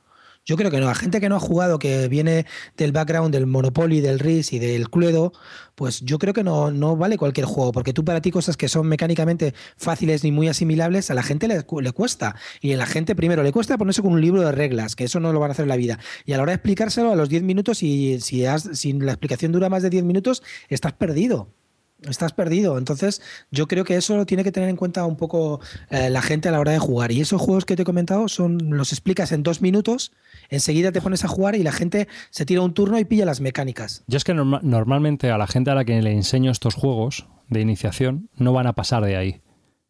No sé si... Eh, a ver, es decir, no van a pasar del Ticket to Ride, del Aventureros al Tren, no van a pasar del Catán, no van a pasar. O sea, esa gente no va a tener la, la inquietud de ir ellos a una tienda y comprarse un Kailus. ¿no? Efectivamente. O sea, estamos hablando de amigos que son familiares y no sé qué, y te dicen, oye, tío, un juego para jugar con los niños eh, que ya tienen 10 y 12 años y para pasarlo bien las noches de lluvia. Pues tú le dices, pues mira, vamos a probar esto, vamos a probar esto, y dices, ah, pues este me lo voy a comprar. Y luego te llaman y te dicen, oye, pues sí, le estamos jugando, nos gusta mucho, y a lo mejor a los dos años te dicen, oye, que vamos a comprar otro. ¿Que qué nos recomiendas? y, y, en ese aspecto, por ejemplo, mira, a mí uno que me funcionó muy bien fue, y siempre me funciona, el Hailing Sanko. Hailing Co. me funciona que te cagas. Con, no lo conozco, no lo he jugado nunca. Sé cuál es, pero no lo he jugado. Es un juego de Kramer que tiene, eh, vamos, una, una mecánica muy simple, muy simple y funciona a la perfección. Mucha gente, muchos jugones le acusan de rancio, de que ya está rancio, de que ha envejecido mal. Pero no sé, habrá envejecido muy mal. Pero a mí me funciona que, que ya he comprado tres para gente, ¿no? O sea, decir, oye, cómprame este juego. Bueno, el, el, que es clave para mí, que es la estrella desde luego de iniciación, aparte de los cuatro que te he dicho, es Aventuras al Tren. Eso no hay duda. Te puedo explicar además con un ejemplo. En casa eh, tenemos una urbanización y aquí hay 38 vecinos y hace una especie de un día así de fiesta y tal y me pidieron que organizara un juego, un juego para los padres, ¿no? No para los niños, sino para los padres, ¿no? Y hicimos un campeonato de aventuras al tren y todos los que participaron, que fueron como 22, fliparon, acabaron en la tienda que el del el tendero de, mi, de aquí de Albacete me dice, pero tío, ¿cuántos tickets al tren me han mandado? Pero si no vendió 15 aventuras al tren, no vendió ninguno. La gente le flipó el aventuras al tren y es verdad, no habían jugado nunca a nada. Imagínate los padres cuando empecé a explicarle lo de los trenes, los objetivos, me decían, ¿esto qué es con el RIS? ¿Cómo ataco de, cómo ataco con canchasca desde Alaska, tío. A ver. no, no, aquí es hacerte objetivos con los trenes y tal. Y la verdad que es un juego que a la gente, no sé por qué tiene ese, mal punto de vista entre los, entre los jugones. A mí es un juego que me sigue gustando jugar. No es que lo jugaría todos los días, pero es un juego que me apetece y que lo disfruto de verdad. ¿eh? Me, me, sigue gustando y con gente nueva me encanta sacarlo. Hombre, yo creo que entre jugones pues no te vas a poner a jugar a una aventurosa al tren, la verdad. No, no, pero bueno. pero, pero, con gente no jugona. Es sí, sí, con gente no jugona es, vamos, funciona, funciona de maravilla. Es, es, cierto, es uno de los mejores juegos ocasionales que yo creo que hay. y ese sí que ha envejecido bien, ¿eh? Ese es del 2002, 2003 me parece que es. Sí, sí, es un juegazo, vamos, a mí me parece un juegazo en ese sentido, ¿no? Mejor que recomendarle que Carcassonne, para mi gusto, porque tienes más cositas, es más vistoso, yo es que soy anti-Carcassonne, tío, no puedo con ese juego. Mira que lo he tenido tres o cuatro veces y lo he vendido, es que no, no me gusta, no, no me llena ese juego. Y luego la gente se acaba, eh, la gente que sabe jugarlo se acaba aprendiendo las piezas de memoria, esto va tal, no, no, no, no me va, no me va. Sí, al final llega, es como el dominó, ¿no? Ahí quedan por salir dos castillos completos y, y dos murallas por aquí y un campo. A ti, tampoco te cuadra mucho, ¿no? Cargasón. A mí me gusta jugarle con gente que no sepa jugar a dos a 3, a 4 como mucho. Mm, es un, es un juego que utilizo con ocasionales, pero no es un juego que yo saque con jugones, vamos. Sé de gente que le encanta, sé de gente que juega con todas las expansiones metidas y ahí se montan una mega partida y se complica la vida que te cagas. Pero yo ese tipo de juegos normalmente lo juego con gente ocasional. El Alhambra, por ejemplo, también me funciona muy bien. Sí, ese también funciona bien. Pero ese me, da también más pereza jugarlo, tío. Es un poco más pereza. Si eso puede jugar hasta 6-6 es un infierno el Alhambra. Un infierno directamente en la tierra. Ya, pero es un infierno para ti, pero para la gente no, ¿eh? Y el Quirkel igual, por ejemplo. A mí es un infierno jugarle. Tiene un downtown, tiene un tiempo muerto de narices, tío, y, pero a la gente le encanta. A la gente le encanta. O sea, él entra por los ojos, las fichas de madera, con sus formas de colorines, y encima esa mecánica tan simplona, y es que funciona de narices. Por cierto, así hablando de iniciación, el otro día jugué al Augustus. Bueno, jugué con, con tres jugones y un crío de 10 años brutal. El crío flipaba, le encantó el juego, el padre acabó teniendo que comprárselo. O sea, nos lo pasamos súper bien y es un juego, bueno, que ya te digo, que jugó con tres jugones y un chaval de ocho años.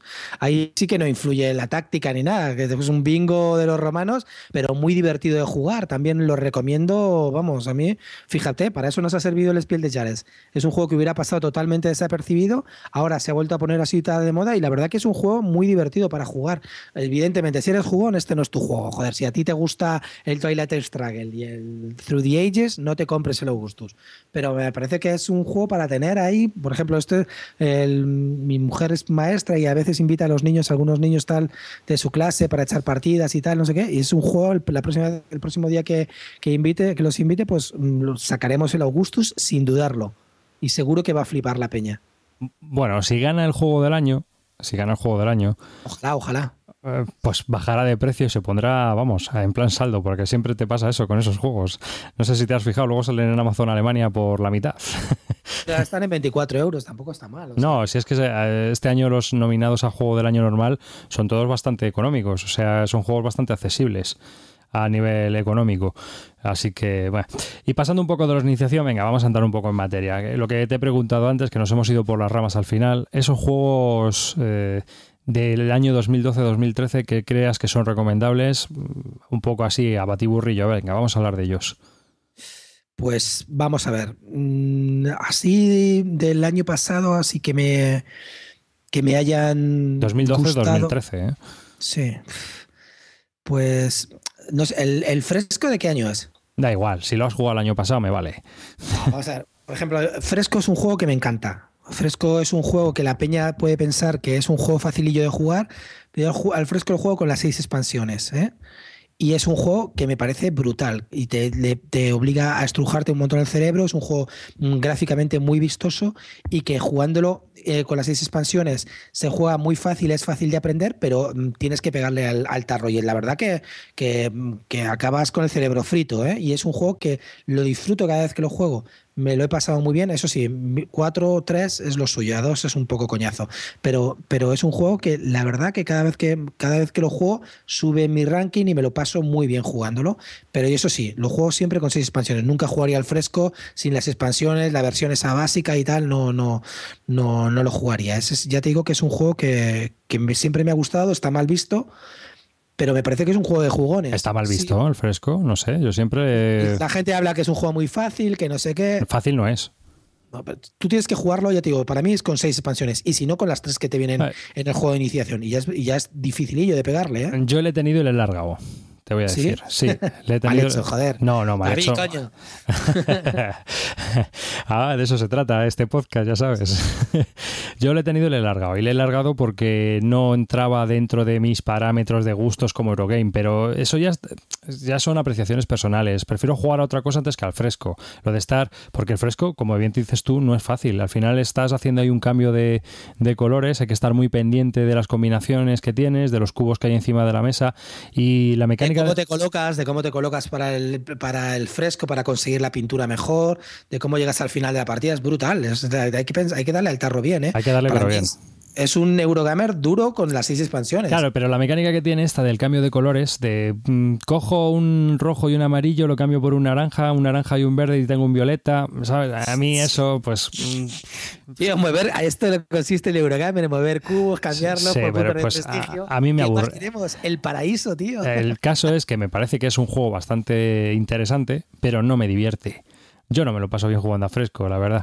Y entonces, pues fue una de las razones por la que lo vendí, ni más ni menos. O sea, porque eh, considerando que el juego está bien y como dices tú, yo solo tenía lo, básico que es el juego y tres expansiones. Dentro del juego vienen tres expansiones. Y en el juego, además, hay mecánicas curiosas, como lo de despertarte más temprano, eh, o despertarte más tarde, ¿no? Dependiendo de cuándo te despiertes, tienes así punto de acción. mercado, sí, está muy, chulo, a mí me encanta. Sí, que si te despiertas el primero, pues vas el primero al mercado y seleccionas los pigmentos antes que los demás y cosas así, ¿no? Pues para ir luego pintando el fresco de la catedral y todo esto. Y luego, no sé, ¿tú juegas al avanzado también? Que ya son mil... con las otras tres, sí. Sí, sí. No, no, no, pero aparte de las tres expansiones, juegas la parte avanzada con todos los colores y todo eso. Sí, sí claro. Es que las tres expansiones, o sea, la primera es una chorrada, que es que te ponen las cartas de retratos. La segunda es eh, que ya juegas con las mezclas un poco más, eh, más difíciles. No, eh, juegas con unas mezclas y que puedes conseguir unos tiles que luego te van dando ronda, cada ronda unos cubos. Y la última es ya las, los supercolores. Es que para mí el fresco de inicio se tiene que jugar con esas tres. Ese es el juego en realidad. Lo mm. demás es una cosa que han intentado hacer para todos los públicos, que eso no es. Ese no es el juego. El juego es con las tres. Que a lo mejor el objetivo era ganar el Spiel de Jares. Eh, efectivamente, ese era el objetivo, ¿no? Por eso lo hicieron así. Pero el juego del fresco son los tres. Es como le pasa un poco con el Palacios de Carrera, ¿no? El Palacios de Carrera es otro juego bueno, es otra cosa que me gustaría hablar, los juegos Hansing Gluck, ¿no? que lo he hablado varias veces contigo. Hansing Gluck es una de mis editoriales preferidas. ¿no? Es, un, es una editorial que está centrada en un tipo de juego muy determinado, que dura 60 minutos, que es bastante vistoso, buena calidad de materiales, partidas muy competidas y es, es, es un poco es de lo que llamamos un rango medio. ¿no? no es ni es un juego para jugones, jugones de culo duro, ni es un juego de iniciación, pero está un poco rango medio, a veces tirando abajo a veces tirando alto, ¿no? Entonces, por ejemplo, Palacios de Carrara, eh, que es de Kramer, que tampoco Kramer es que sea santo de mi devoción, pero sí que es verdad que, de vez en cuando hace juegos divertidos. Este le ha salido bastante bien. Es un juego de puntuación, de puntos por todos lados. Entonces tú tienes que tomar decisiones y en cada ronda haces solo una acción. Eso le da mucha rapidez, ¿no? Entonces ha hecho una versión básica que te recomienda jugar a la versión básica por lo menos dos o tres partidas y luego pasar a la avanzada. Pero para mí ese no es el juego. El juego es el avanzado. Y entonces tienes que jugarlo avanzado y es mucho más divertido. Hay muchas más opciones. Te tiras 10 minutos más explicando, pero es más divertido. ¿Ves? Es otro juego en ese plan, ¿no? Entonces, que te viene con una versión básica para conseguir el Spiel de Jares, que incluso lo han metido en el Kenner Spiel, al final no ni siquiera en el Spiel de Jares, y luego la versión que es el juego entero y que todo el mundo lo juega así y, que ese es el juego en realidad. Lo mismo le pasa al fresco. Sí, sí. Yo el Palacios de Carrera me llama la atención primero porque tampoco soy santo de la devoción de Kramer, no es un diseñador para mí eh, que me, me, guste todo lo que hace. Sí que es cierto que todo lo que hace lo hace bien, aunque no te guste. No sé si en eso estarás de acuerdo a, conmigo. Mí, a mí, para mí, Kramer es basurilla también cósmica, pero, pero no, es verdad que el tipo, pues sí, sabe, tiene, tiene oficio, ¿no? Entonces se le nota, se le nota. No vas a decir así que esté mal pensado el juego, qué tal. Otra cosa es que te guste o no. Para mí no entra. De Kramer solamente hay dos juegos que me gustan. Palacios de Carrera y me gusta el, el, el Tikal 2 el Tikal 1 me aburre soberanamente. Y todo el mundo habla de juegazo y no sé qué y tal, pero ese downtown de esperar a que alguien haga los, que gaste los 10 puntos de acción, te puedes morir si eres el cuarto esperando con cuatro jugadores, ¿no? Eso no me gusta nada. Pero el Tikal 2 sí que me divierte, ¿ves? Otro juego muy divertido para jugar. Sí, uno, uno de los problemas que tiene este hombre diseñando es que casi todos sus juegos sufren con los jugadores de análisis parálisis todo jugador que tenga análisis parálisis con los juegos de este hombre, prepárate, vamos, o sea, prepárate que te la vas a clavar entera. Eso está claro. Y una pregunta que te voy a hacer yo, eh, Gluck o Alea? Ostras, macho, me estás pidiendo que decía entre el padre y la madre. Vamos a ver, yo soy más de Hansing Gluck. Yo también. Alea me gustan los cuatro últimos de Feld, o los cinco últimos de Feld. Pero si te das cuenta, Alea luego, aparte del Puerto Rico, también tiene mucha, mucha basurilla, ¿sabes? Para mí. No, tampoco es que sea tal. Pero claro, es que de Alea estamos hablando de los. Me parece que los seis últimos juegos de Alea son de Feld. Sí. claro, pues o sea, desde el Notre Dame, el, Dragón, Macao, Bora Bora, Dieburgen, Bumburgun, es que la verdad es que, joder, es que no puedes decir que son brutales, ¿no? Los últimos cinco seguidos son de Fell. Mm. Pero tiene seis, porque tiene también el de Ronnie Piratas, Runan Pirates. Ese es una basurilla. Que fue antes del Fit Avenue, que fue el último que sacaron con otra persona que no fue diseñador, Stefan Fell. A partir de ahí, todos los que, se han los que ha sacado Alea son de Stefan Fell. Mm. Entonces, claro, pero si me das a elegir, para, para, mí tiene, primero, hay más variedad de autores y luego es que San Petersburgo tiene, o sea, por ejemplo, eh, Hansi Gluck tiene, estoy así pensando, San Petersburgo, Pickens, Attica, Hawái, eh, no sé, es que hay, eh, por ejemplo, Stone Age. Es que, es que brutal, no sé, pones a pensar, son juegos de así este tipo que, son muy, muy divertidos de jugar. Incluso también el Palais Royal, que es otro juego que me gusta de, de Hansing Gluck. No sé, es que hay muchísimos, ¿no? Que, que está sacando. Bueno, Brujes, que acaba de sacar, otro juegazo de Fell. Y ese, la lástima es que hay que hacer ¿no? manualidades para poder disfrutarlo en español. Manualidades y que al final te acaba saliendo una pasta, porque bueno, si alguien hubiera hecho la composición de la maravillosa poner las cartas en el... Yo no sé, la verdad, las editoriales españolas ahí no entiendo. Supongo que será por derechos de, autor o licencias y ese tipo de rollos, pero no entiendo cómo sacan Rialto y no han ido a por, a por Brujes que lo hubieran vendido 23 veces más. Estoy convencido. Pero Rialto, estamos hablando de Ludonova. Mm. ¿Y Rialto de qué editorial es? Eh, alemana. Mm, de Gerespiel, creo que es. Claro, es que eh, Ludonova suele trabajar con el Gerespiel. Y en mm. cambio, estamos hablando de Hansing Gluck, que suele trabajar con Debir. Ya, pero no entiendo por qué Debir, por ejemplo, ahí no se adelantó y sacó una edición, porque yo creo, yo estoy convencido que ahora la edición de Z-Man, cuando lo saquen en inglés, va, o sea, va a vender como churro. Es un juego que muy divertido. Bueno, dice una reseña, no quiero tampoco hablar mucho más de él, pero que, que si lo hubieran sacado en español, porque este sí que es un juego totalmente dependiente del idioma se hubieran hinchado a vender, estoy convencido. ¿eh? Sí, seguramente. Lo que pasa es que, bueno, también hay que valorar lo que tengan eh, para salir y todo eso, porque es como todo, tío. Hay que estar sentado en la mesa esa del despacho para decidir esto sí, esto no. ¿no? ¿Qué es lo que me compensa, qué es lo que no me compensa? Al final, pues todos tenemos nuestra selección. Yo creo que, eso es, ellos lo ven y ellos lo deciden. Sí que es cierto que tiene un montón de juegos, porque además a mí me pasa igual, ¿no? Yo es que miro aquí a un lado que tengo y es que desde el grande Hacienda, que también es de Kramer, eh, publicado por Hansis Gluck, que me parece un juegazo, Amun Re. Bueno, Amun Re es otro juegazo, tío, de que inicia, del mejor que inicia de cuando estaba en forma, tío, cuando era como butragueño los dos primeros años, tío, cuando, hacía juegos, ¿verdad? Sí, sí. sí, pero no solo eso, mira, eh, Morgelan, Aladdin Dragons, que es de la serie Key, en realidad, es un juego que es de la serie Key traspasado a otra temática para porque le pegaron otra otro tema para vender. También es de Hansing Gluck. Medina, tío, de Stefan Dorra. Sí, eh, yo, creo, yo creo que el mejor juego de Stefan Dorra. Sí, sin duda, sin duda, sin duda.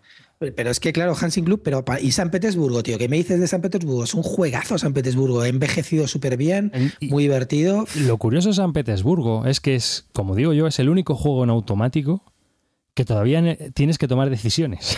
Sí. o sea, aunque vayas en automático, siempre hay un momento en el que dices, para, para, para, para, espera, a ver, ¿aquí qué hago? porque cuando ya has jugado muchísimo, tú vas, tú vas pim pam, pim pam, pim pam, ¿no?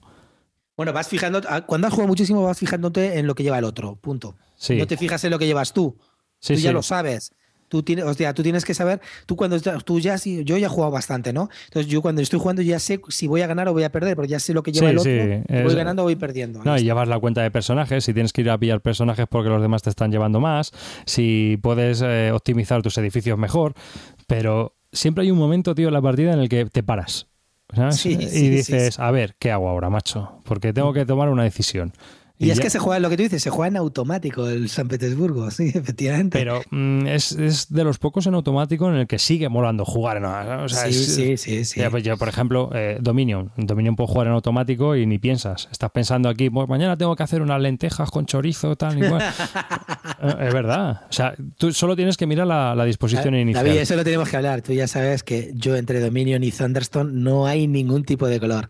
Thunderstone, de Thunderstone a muerte, tío. Joder mira que es temática, que me odie, que me toca las pelotas, pero vamos, no. Hombre, yo la nueva versión tendría que probarla. La nueva versión tendría que probarla. La otra no me gustó nada. ¿eh? De todas maneras, a mí el Dead Building Game es una mecánica que no me gusta. Entonces, me aburre. ¿no? Ya lo he decidido, es así. O sea, porque he probado mogollón de Dead Building Games y al final me aburren todos. Pero me aburre la mecánica, no me aburre los juegos.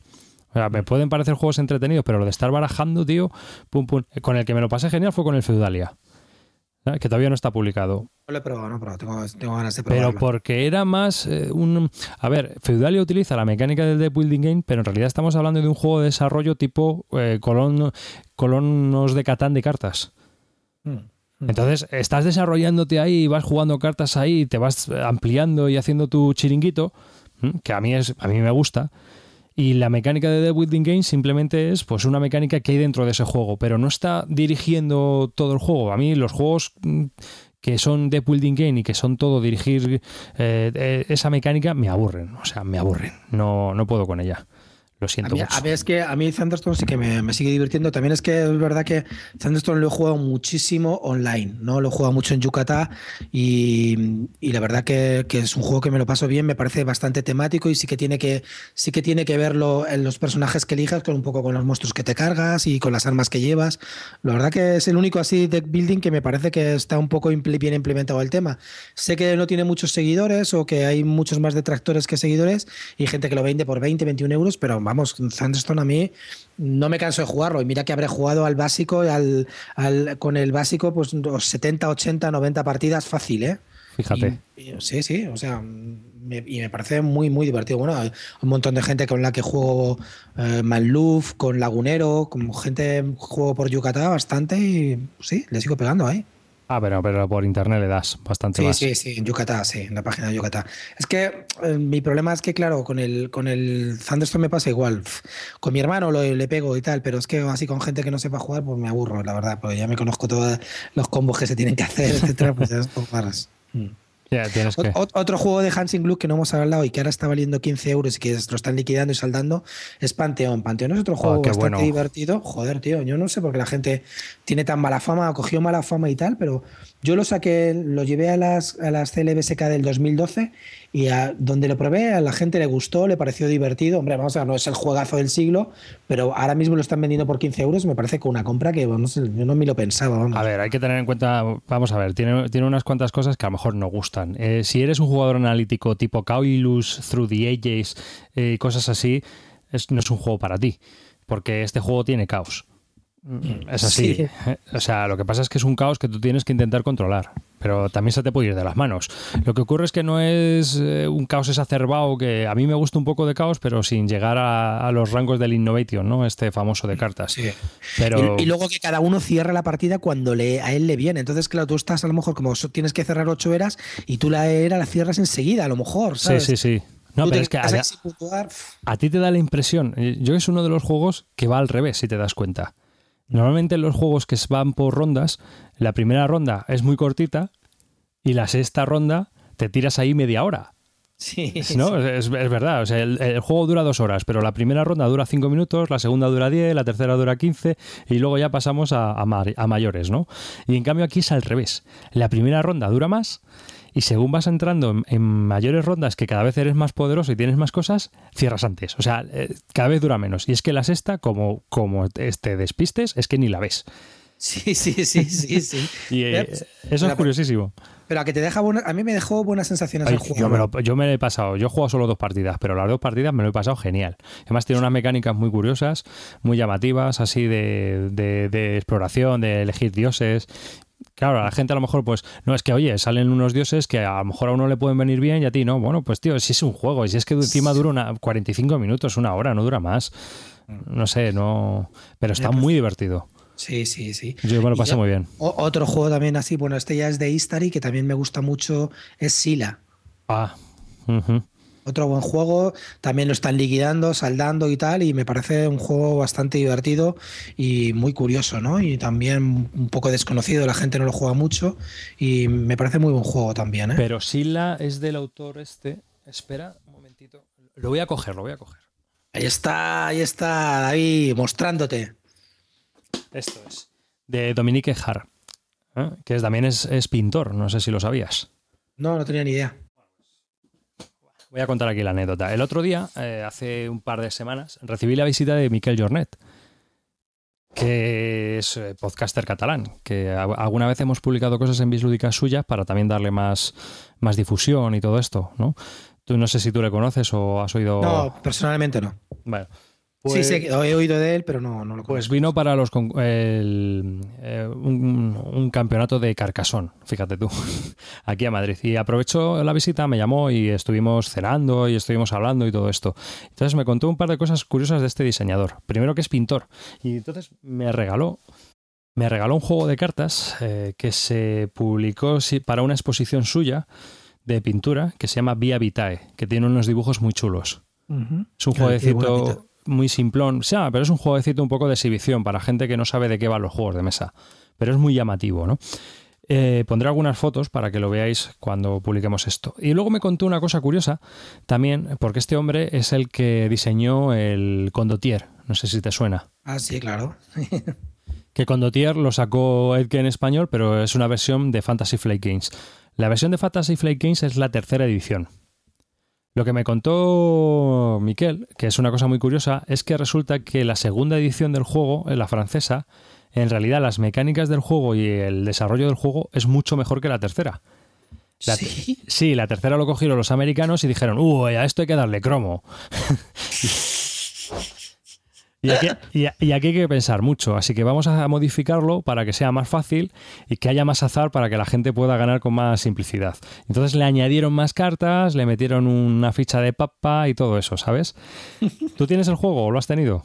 Sí, lo tuve, pero lo vendí, lo vendí. Bueno, pues resulta que hay una hay un post en la BGG que te dicen cómo hacer un downgrade de la tercera edición a la segunda edición y se convierte en un juego se convierte en el juego de verdad porque el juego de Fantasy Flight Games tiene 110 cartas y el de la segunda edición tiene 96.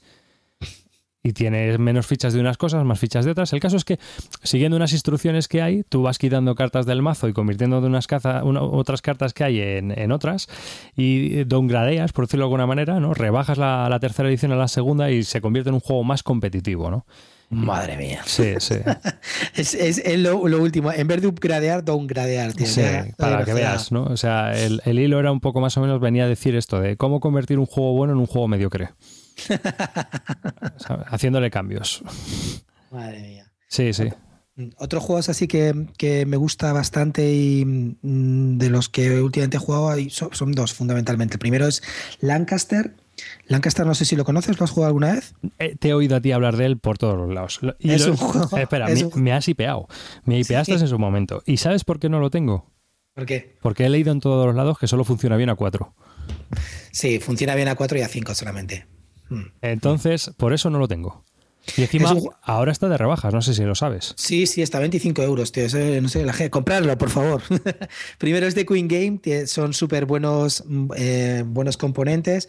Está todo en el mapa, muy bien explicado. Y luego es un juego que tiene, coge la mecánica esta del Cuba de, sacar unas leyes y las discutes, ¿no? Entre todos se van, se van votando las leyes, las que quieren, las que no. Y eso está, es una parte que está divertida ahí para cocinar las leyes. Y si juegas así con gente que, que, entre dentro del rollo, pues te lo puedes pasar bien. Y luego es un juego que es de confrontación total, es colocas un trabajador y coloca otro y te echa, y llega otro y te echa, así hasta que vas poniendo tal, no sé qué, hasta que no te echen y va quedando uno y la verdad que y luego pues tienes que ir subiendo de nivel los guerreros y tal. me parece que es un juego muy, muy divertido, muy, mm, no sé, tiene efectivamente, hay gente que no le gusta nada y hay gente que le gusta mucho. Yo soy de los que le gusta mucho, pero yo por lo menos recomiendo probar. El otro día lo probé eh, aquí, que quedamos los domingos con un grupo de jugones y tal, lo probé y la verdad que gustó bastante a todo el mundo que lo jugó y se, se quedaron con ganas de más. A mí, eh, una de las críticas que yo he leído, porque yo no le he jugado, eh, como digo, bueno, es para cuatro y la verdad es que cuando nos juntamos cuatro son raro, por lo menos hasta ahora, eh, es, que mucha gente prefiere Glenmore al Lancaster. No jodas, tío, Glenmore es un juegazo, está muy bien, pero no hay color, tío. No es que no hay ningún tipo de color, ¿eh? Glenmore es un juego que me gusta bastante, pero vamos, nada que ver, ¿eh? Nada, nada mucho más divertido Lancaster que Glenmore de aquí a Lima, tío.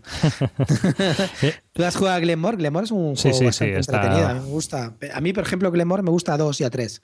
A 4 no lo sacaría. Está curioso el Glenmore, es mm. divertido.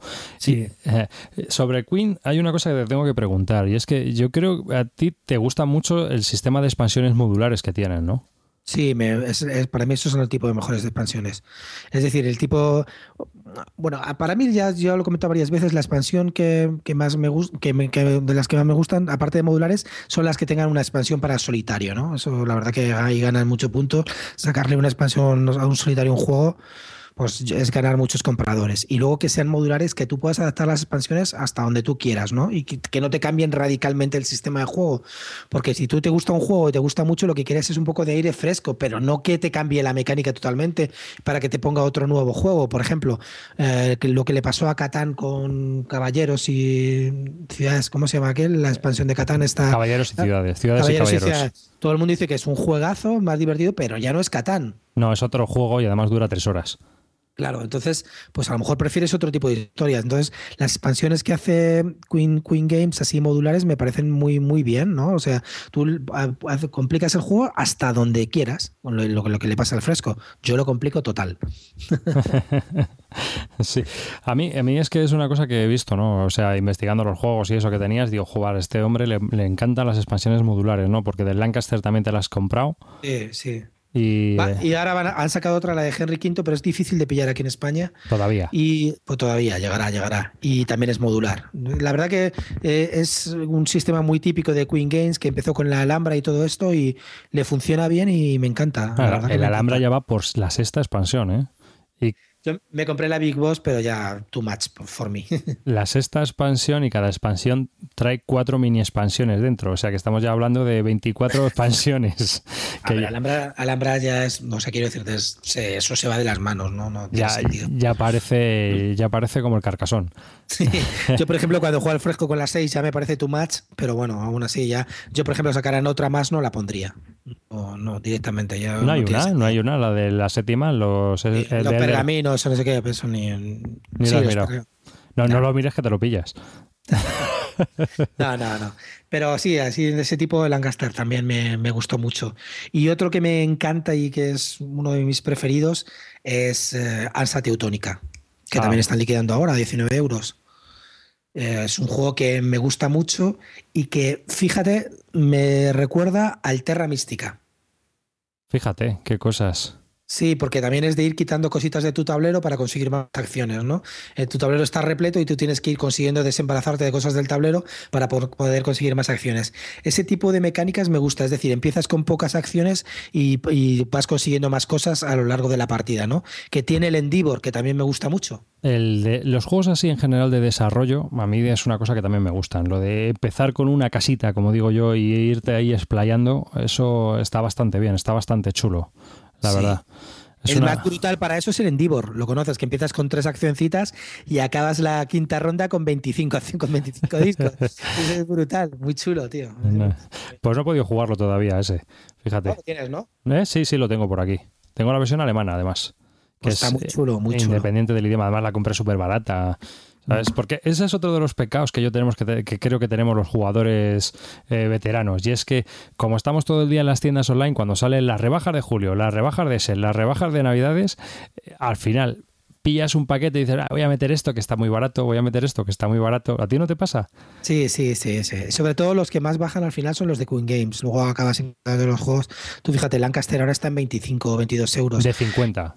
De 50. Y aquí, por ejemplo, un renuncio que me, que me he pillado es que el Kingdom Builder me lo he vuelto a comprar el, más la expansión por 35, no, por 30 euros. Que es justo lo que valía, el- solamente el Kingdom Builder cuando salió valía 45 euros. Sí, sí. fíjate, y ahora te pillas 30 por el, Kin- el Kingdom Builder más la expansión. Y dije, venga, voy a darle la otra oportunidad. Me lo pillé, no pude aguantarlo y lo he pillado. A ver qué tal, ya veremos si me vuelve a gustar. ¿La has probado con el Nómadas? Sí, es más divertido con nómadas que. Pero es- ya te digo que es un juego también que, mm, aunque parezca que es muy familiar, tampoco es para todo el mundo, ¿eh? porque es un poco así también abstracto, ¿no? Y tienes que aprenderte bien las colocaciones, etcétera, y no, no es fácil. Un Terra Mística básico. Ah, Terra Mística es un juegazo, tío. Es eh, para mí de lo mejor de, de este año, sin duda, sin duda. A mí me parece bastante bueno también. ¿eh? Ya he tenido la oportunidad de probarlo y yo creo que es bastante, bastante bueno. Sí. A mí me ha dado muy buenas impresiones. Y eso que yo Eurogamer puro no soy. Pero sí que tiene unas cuantas cosas que están muy bien. Estaba ahí de desarrollador el profeta y ha, mostrado toda su, toda su sabiduría. Creo que lo desarrolló V. Rosenberg, ¿no? Ahí también. Les ayudó, les ayudó sí a desarrollarlo, por lo que yo Sí. sé. Para mí sí, es un juego que merece su precio y bueno, un poco caro y tal, pero para mí merece mucho la pena. Hombre, vamos a ver, cuesta 60 euros, ¿no? Mm. Pero yo creo que a ese juego se le puede exprimir, ¿eh? Sí, sí, joder, o sea, tiene 14 razas diferentes, no, es brutal, tío. Y, y tiene, yo creo que tienes posibilidades de exploración bastantes, bastantes. ¿no? O sea, hay gente que lo comparaba con el Eclipse. Eh, Yo creo que tiene bastante más eh, posibilidades que Eclipse.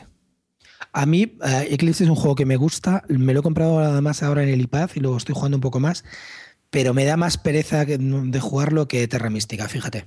Hombre, también el setup es más bestial, el del Sí. Eclipse. Pero a mí, hombre, del Eclipse hay unas cosas que no me han gustado, ¿no? Hay cosas que no me han gustado. Hay cosas que me han gustado muchísimo y otras que no me han gustado tanto. No me gusta que al ser un juego de, de confrontación y al haber unas rondas determinadas, cuando llega la novena ronda, aquello es el ataque kamikaze. ¿no? Sí, sí eso, eso tampoco me gusta a mí, eso sí que también lo veo. ¿Sabes? Entonces, entonces llega, llega la novena y te tienes que estar protegiendo la espalda, los pies, eh, los testículos, porque sabes que te van a intentar pegar por todos los lados. Mm. Y luego hay Making, el- la peña que ya no pasa nada y dice, "Va, te voy a joder a ti y ya está. Sí, Y sí. Eso tampoco me mola mucho. Claro, Pero ¿no? bueno, Y- eh, forma parte también de, de la vida. O sea, ver, la gente ya- que se queja del Making dice, bueno, tío, yo qué sé, quiero decirte, es que esto es así. Ya, pero yo creo, yo creo que hay cosas que se pueden min- disminuir con alguna regla casera, o sea que tampoco creo que haya mucho problema. Ese es. Y otro problema que yo le veo es que si tienes mala suerte a la hora de robar hexágonos, te anda por el ojal, pero bastante bien. sí, ahí la verdad que sí. Sí, eso también es verdad. Son las dos cosas que menos me han gustado, ¿no? Y ahí estamos hablando, mm, eh, ahí me he recordado un poco al tema del Endeavor de ir eh, consiguiendo discos de acción para conseguir más acciones a lo largo de la partida, ¿no? Eso también es una mecánica que me gusta mucho del, Eclipse. La verdad que el Eclipse, la, la, parte Eurogamer es muy, muy chula y ya la parte un poco Wargamer para mí ahí le falla porque lo fuerza un poco, fuerza un poco de más, ¿no? Ya te digo que a mí los juegos de confrontación tampoco no es que me disgusten. Ya, ya te comenté que me gustaba bastante un juego de confrontación, así que es por como puede ser el, el, el Antique para dos, ¿no? El Duelun este. Pero pero este para mí lo han forzado un poco de más. O sea, lo han querido meter todo en lo que tú dices, en ocho rondas y la séptima y la octava es solamente ataque. A lo mejor ya el que quiere desarrollarse como comercio no puede. Al final, al final parece que las tres o cuatro primeras son exploración, mm. las tres o cuatro siguientes son desarrollo y las dos últimas es a pillar. Mm, ah, efectivamente. claro, entonces como que al final es un poco, puedes llegar a convertirse en algo lineal, que sí que está muy bien, que está muy entretenido, es la crítica que yo le hago. A mí me parece muy buen juego, ¿eh? mm. yo creo que está bien hecho, está muy bien desarrollado eh, y tiene muchas cosas, pero también tiene cosas, tiene puntos negativos que, por ejemplo, al Terra Mística no se les he visto. Sí, efectivamente. Ah. Efectivamente. Yo Terra Mística por ahora, de los del 2012, me, me, ha gustado muchísimo. Otro que he probado esta tarde y que me ha gustado un montón es Noblemen. Ah, ¿te ha gustado Noblemen? Yo es que leí sobre él en las ¿puede ser? Sí. En las Pielbos salió, ¿verdad? Ah. Sí, también, también lo ponían bien, ¿eh? Noblemen estaba muy bien valorado. La verdad que. Hombre, decían un Eurogame más. En el fondo mm, se referían un poco a eso. O sea, claro, es un euro, sí, es un Eurogame más, pero la verdad que mm, mezcla muchas cosas, ¿no? Tiene un poco, bueno, tiene el rollo tipo de Loot Group de ir colocando tus losetitas, ¿no? Y haciendo tus terrenitos y tal. Y luego ah, tiene un sistema de juego que para mí sí que es novedoso, ¿no? Entonces, el, que es el último tiene una figura que es la reina, que es el que es el contador de turnos de la partida en realidad. Entonces, la reina es el que acabe con la reina, es eh, ese, ese se lleva un punto de victoria y además gira el contador de turnos, que cuando le da una vuelta completa, pues ya pasa, son tres horas, ya pasa la siguiente era, ¿no? Entonces, el rollo de ir cambiándote la reina para conseguirla, para ir cambiándola y acelerando la partida, me ha gustado mucho, me ha gustado bastante. Y luego también tiene otro, otra mecánica, ¿no? Que es eh, la de ir construyendo los edificios eh, de, una, de una cierta manera para que te den puntos al final, también está muy, muy divertida. Y otra mecánica original que es conseguir puntos de prestigio. O sea, aparte de los puntos de victoria, tiene unos puntos de prestigio que es para conseguir los títulos de nobleza, ¿no? Uno puede ser marqués, otro conde, duque, vizconde y tal. Cada uno tiene unas, unas ventajas, es decir, te, te permiten descortante más en los edificios o conseguir puntos de prestigio. Y hay varias formas de puntuar que están muy bien. La verdad que son mecánicas que conocemos todos. Incluso hay una original, para mí, que es la de la reina, y que están muy bien encajadas y hacen un juego muy ameno y divertido de jugar. Además, lo están liquidando ahora a 30 euros, valía 60 y lo, lo están poniendo ahora. Mira, fíjate. valía 60. Ya, ahora vale 30, ¿eh? no Yo creo que no, tío. Yo las pelvos creo que salió por 35. Dracotienda, Rafa, me debes una. Dracotienda, 30 pavos. en inglés, además. Ah, en inglés, en inglés, claro, puede ser. Sí, valía 60 euros, ¿eh? Entonces, por eso te digo que ahí, en ese sentido, la verdad que, merece la pena. Ahora mismo a ese precio merece, es un juego que está súper bien cargado de materiales y merece, merece mucho la pena. Yo recomiendo por lo menos jugarlo una vez, ¿eh? para, para, para saber lo que es. Eurogame de toda la vida, tío. Sí. No, la verdad es que de los últimos así, yo creo que tengo por en una lista de seguimiento Carrara y ese también, noblemente también le tengo. Carrara eh, bueno también, ¿eh? Ah, bueno, bueno. Sí, sí. O sea, bueno, vamos a ver, bueno, es, es Carrara es Hansing Gluck, muchas formas de puntuar, partidas cortitas y revancha. Hmm. Es, es, se llama reseña, reseña Hyper Express. Luego, y eh, había uno que ha sacado, que va a sacar Queen, que es de zombies. No sé si lo has visto también. Sí, sí, ¿eh? lo he visto, lo he visto, lo he visto también en el Kickstarter, pero esta vez no le he dado. Pero a, mí, por ejemplo, eso ya mm, me jode. Ya no te, ya no te va tanto, ¿no? Pero mm, no, vamos a ver. me jode eh, en el sentido de que la gente ve zombies, ve miniaturas, ve plástico y, y pone precio 100 pavos y los paga, tío. Y nos hemos vuelto locos. ¿Qué ha pasado aquí? ¿Qué, ha pasado? ¿Qué ha pasado en el mundo, tío? Cuando el Descent tenía 350, yo os sabéis que odio el Descent, pero bueno, tenía 350.000 miniaturas y era 80 y parecía un disparate y tiene unas miniaturas brutales. Y ahora salen cuatro miniaturitas de zombies y nos volvemos locos y pagamos 100 pavos y han recaudado como 400 o 500 mil y el Amerigo solamente hizo 200 mil, ¿sabes? Pero este de zombies tal, vamos, el mundo cooperativo zombies, a por él. Y luego en el fondo, si lo piensas, la verdad que nos quejamos luego de los Eurogames, pero es que los juegos de zombies prácticamente todas las temáticas es la misma. Tira dados, corre, escapa del zombie, revuelve, busca, rellena tu, eh, tu, tu, inventario, coge nuevas armas, cárgatelos y escapa. No sé, tío. No es muy divertido.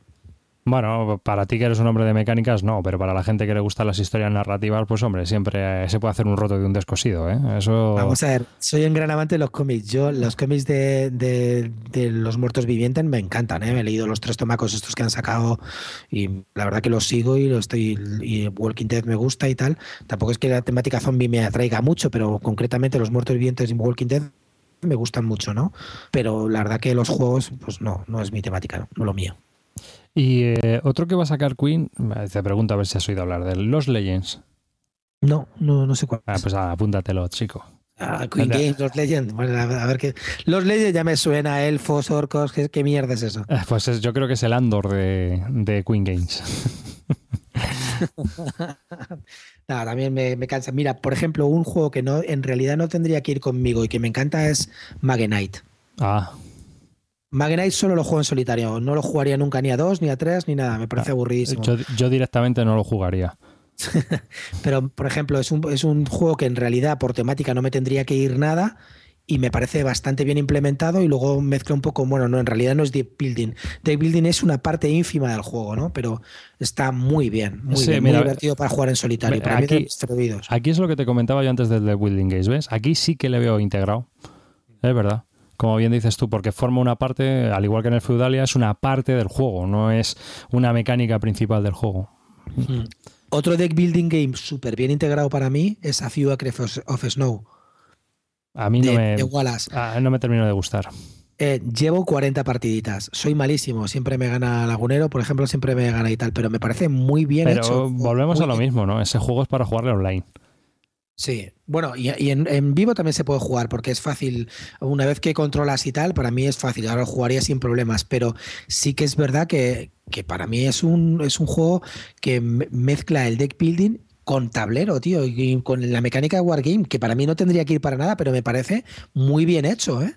Muy bien, muy bien pensado. Es verdad que tiene el fallo este famoso de. El martillo de Halifax. El martillo y tal, y no sé qué, pero vamos a ver, quiero decirte, yo nunca me he caracterizado por destripar los juegos hasta ese nivel, ¿no?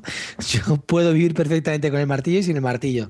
Y entonces, no sé, lo, cada vez que lo juego me lo paso muy bien. Ya te digo que llevaré 40 partidas, ¿eh? Pues nada, chico, que lo disfrutes, ¿eh? Yo, vamos, ¿Te gusta nada? Nada. O sea, he jugado varias partidas, ¿eh? Y no, no me ha llenado nada. No, no. Además me parece, eh, según cada vez juegas más, cada vez es más pesado jugar. ¿no? Eh, es un coñazo porque al final tienes un chorro de cartas que no te sirven para nada, que si esta la quito, que si está la reserva, que si está... Joder, o sea, según crece tu pequeño imperio, es que no, no tienes más que morralla de mogollón de cartas que no sirven absolutamente para nada. Mm. Es verdad te las tienes que ir quitando. Que sí, que tiene unas mecánicas que te quitas, que no sé qué. Un puto coñazo, macho.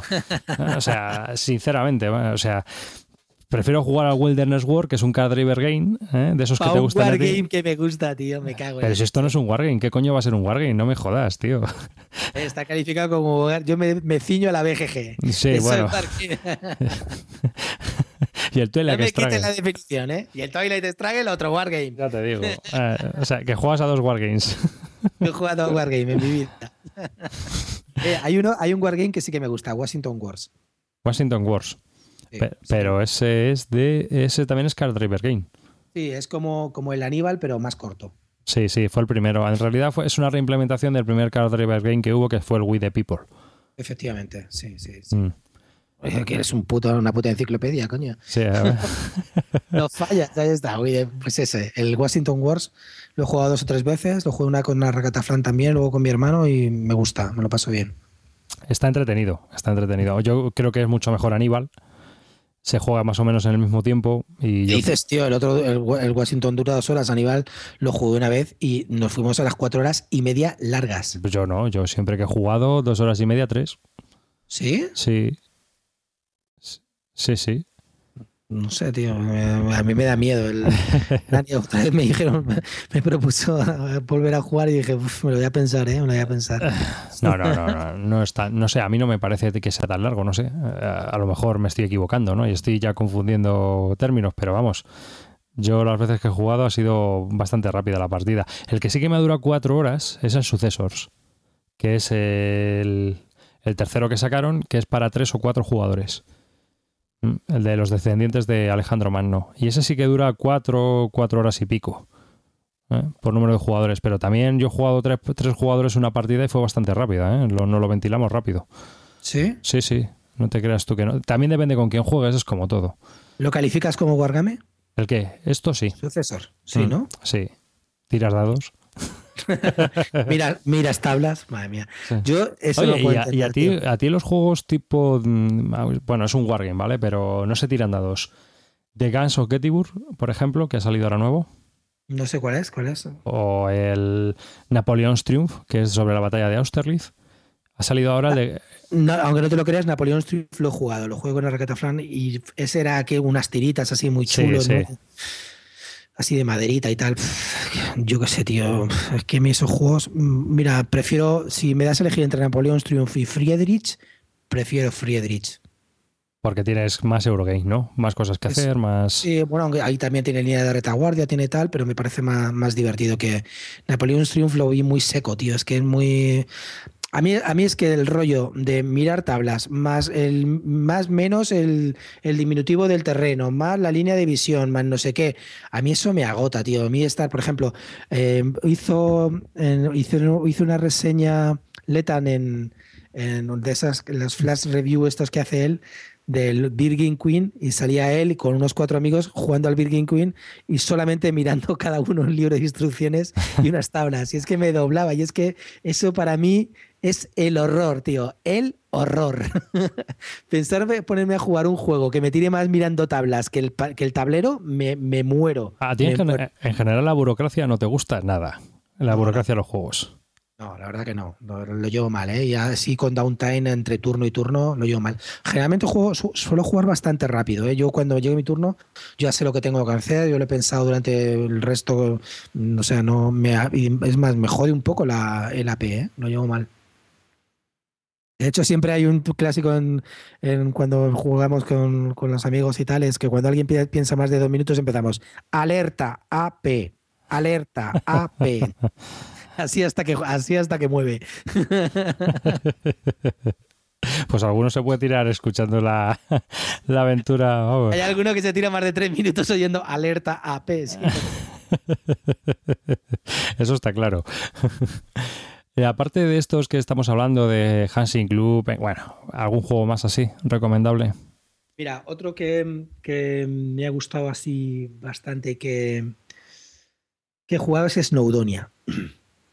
Snowdonia es un juego que me parece bastante divertido e innovador y luego las partidas que juegas son diferentes, tío. Es un eh, tiene un rollo de colocación de trabajadores, pero, pero diferente, ¿no? Entonces tienes que, seleccionar muy bien tus turnos y pensarle, darle mucho al tarro, pero el juego es rapidillo, ¿no? Pero la verdad que la gente que lo juega se sorprende y, le gusta bastante.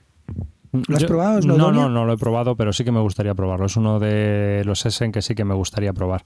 Es más, yo creo que sí, también lo tengo en la lista aquí de, me gustaría probarlos. Yo he jugado ya mm, cuatro partidas y las cuatro que he jugado me han, resultado muy, muy entretenidas. Tiene una versión en solitario, pero la versión en solitario mm, no tiene ningún tipo de emoción. Es decir, supera tu propia puntuación y a mí ese tipo de juegos me aburren. Luego tiene mucha variedad porque tiene las cartas de. Puedes jugarlas con unas estaciones o dándole la vuelta a las cartas con otras.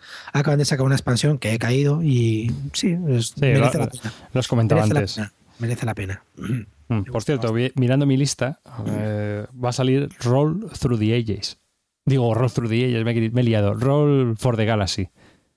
No, eso ya pasó, tío. A mí los juegos, las implementaciones de dados de los juegos me tocan un poco las narices, tío. No me gustan nada, ¿no? Como juego Ratus, que ya era malo. Sacan Ratus Cartus, tío. tío. o sea, no sé. Me parece un poco rollo, ¿no? Por ejemplo, el, el que hemos hablado antes, Tebas. Tebas cartas, tío. ¿Te vas a comprar tú ese? Teniendo el Tebas, ¿te vas a comprar el Tebas cartas, tío? Mm. ¿Estamos locos? Pues mira, yo eh, algunos de esos juegos que tú comentas que luego han sacado la reimplementación en cartas, hay algunos que están muy bien. ¿eh? Puerto Rico San Juan, el único que te Puerto Rico San Juan, ¿no? Y el Celtis, por ejemplo, el Celtis de cartas está muy bien. Pero vamos a algo más. Venga, vamos a otro que también es muy bueno. El Morganland, el Aladdin's Dragon o de la serie Key, eh, pues Richard Breeze sacó una versión de cartas. Sí, no lo. Esta versión de cartas que a ti te estoy enseñando por la webcam, ¿la ves? Sí. Bueno, pues esto es Morganland en este paquetito. No es más. O sea, el tío ha condensado todas las mecánicas del juego en un jueguecito de cartas súper chulo, macho. O sea, es dificilísimo de encontrar, pero merece la pena. O sea, sí, sí, sí. Es el, el, Aladdin's Dragons en cartas. Lo curioso de todo esto es que el Aladdin's Dragons se estuvo saldando mucho más barato que este juego de cartas. A, la vez. O sea que. Ya te digo, nos hemos vuelto locos, tío. Nos hemos vuelto locos. Nos hemos vuelto locos totalmente. Y también eh, yo siempre he oído muy bien hablar del juego de cartas del Samurai, de que inicia.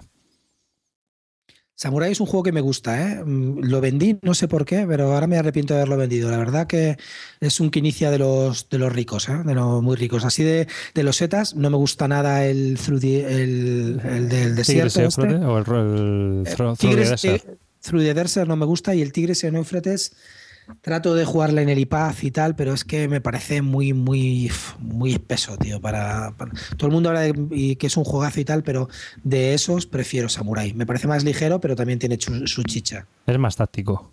Mm. Y además es un juego de colección. Porque bueno, más táctico para mí es, es el Tigris en Éufrates, pero. No, no, no. En el Tigris en Éufrates yo lo veo más estratégico, ¿eh? ¿Sí? Sí. Cuando sabes jugar, sí. Mm. O sea, tienes que tener ahí un control, macho. Pero lo que pasa es que es un juego que requiere una curva de aprendizaje, o sea, son seis páginas de reglas, pero luego te pones a jugar y requiere una curva de aprendizaje de entender cómo funciona el juego, de comprender las mecánicas, y eso es un bolo, ¿eh? Te estaba comentando del juego de cartas del Samurai y eh, yo he oído también bastantes buenas reseñas de él. He, leído bastantes buenas reseñas. No me Pero lo he pillado. ¿Cuánto ha salido? ¿Ha salido hace poco? No, salió hace muchos años ya. No, ni, ni, sé cómo es, tío, fíjate ocupa un montón de mesa también. Eh, y yo no me lo pillé porque me pareció muy parecido al juego de, mesa y bueno, pues más de lo mismo. Mm, ya me pasó un poco con este Aladdin's Dragon, ¿no? Pero la verdad es que mm, de este Aladdin's Dragons, que se lo compré a un alemán de ese nuevo, eh, la verdad es que me alegré porque el juego está bastante bien, ¿eh? Casi, casi, casi yo creo que mejor que el original porque como es más compacto, más sencillo de sacar, mucho más fácil de desplegar y la esencia de las mecánicas están todas ahí, pues al final... No, lo he jugado nunca, ¿eh? Al Alien Dragon, fíjate, no sé que es uno de subastas y tal, ¿no? Sí, es una especie de juego de, de selección de, de puntos también a la vez porque es una subasta ciega. Tú mm. tienes unos muñecos que van de, un número a un número y los tienes que ir colocando en los distintos sitios. Entonces, claro, la gente te coloca el muñeco boca abajo, pero tú no ves los puntos que ha puesto. Y luego se da la vuelta a esos puntos y el que más puntos haya puesto es el que se lleva la acción de ese sitio. Claro, la gente va poniendo fichas y tú no sabes si ha puesto el 9 o ha puesto el 2. y ahí se, se, dan situaciones muy graciosas. Si no te gustan las subastas ciegas, huye de él como de la peste, claro. A mí es que las subastas generalmente me erizan los pelos de la espalda. no te creas que es. A mí el único juego, puro de subastas que me gusta es Amun-Re.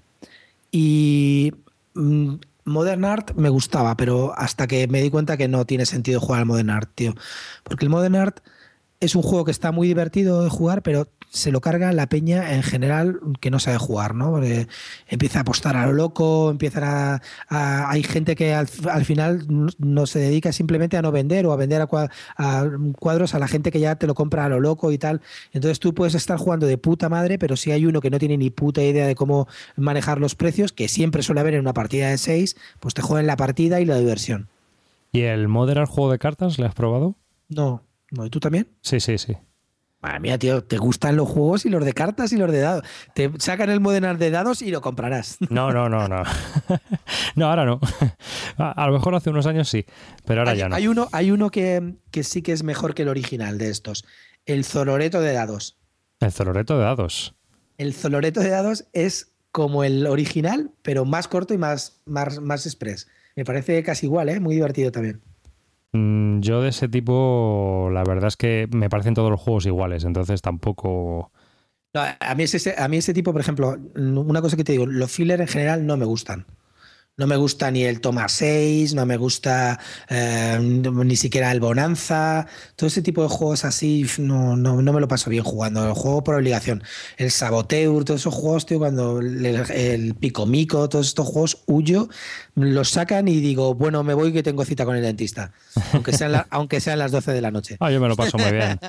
Yo me lo paso muy bien. Además tuve una época que los buscaba y eso. Ahora ya no, porque ya tengo una muy buena colección de fillers de estos de jueguecitos de relleno y no o sea, tengo para aburrir, no, no necesito más, ¿no? Tiene que ser muy bueno para que me llame la atención. El, el zoloreto de dados puede ser muy bueno, pero tiene que ser excelente. ¿Sabes? Para que las mecánicas, porque al final todos estos juegos de dados, la mecánica es la del sé de una manera o de otra, pero la mecánica es la del sé Y, y si te pones, te compras en la web esta de, no sé si la conoces tú, una web inglesa que te venden dados indentados en vacío. Ah, sí, sí, sí, sí. Y ya está, digo, te los haces tú, los juegos. que te bajas las reglas y te los vas haciendo. Cuando te cansas, quita las pegatinas y pones otras. Otra cosa que tengo que decir, odio el print and play.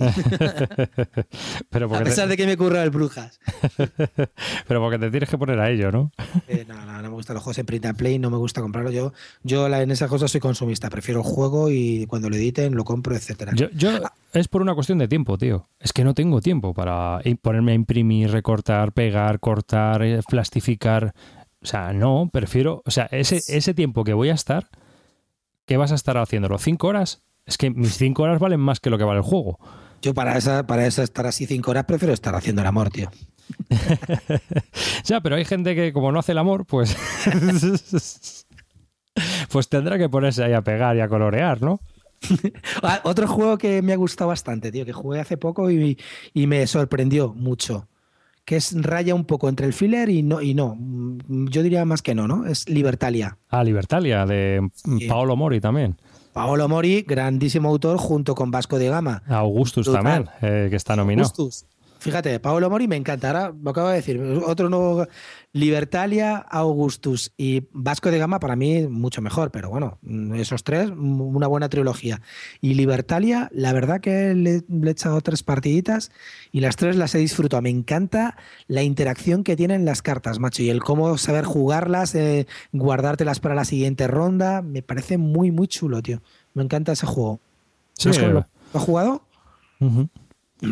Pues nada, yo lo pongo en el radar porque la verdad es que estuve viendo el blog que sacó Asmodi sobre Libertalia, eh, de Marabunta Games, que era como la línea dura, digamos, de lo que va a sacar Asmodi, y los, porque lo han publicado en español, y lo estuve siguiendo un poco y tal y cual, pero digo, bueno, pues ya espero a reseñas, porque mm, si no me llama mucho, mucho la atención de primeras el tema, o eh, aunque el diseñador sí me llamaba la atención por el Vasco de Gama, pues la verdad es que luego lo perdí un poco de pista, si te soy sincero. No sé por ¿Has qué. Jugado, ¿Has jugado a Vasco de Gama? Sí, sí, sí.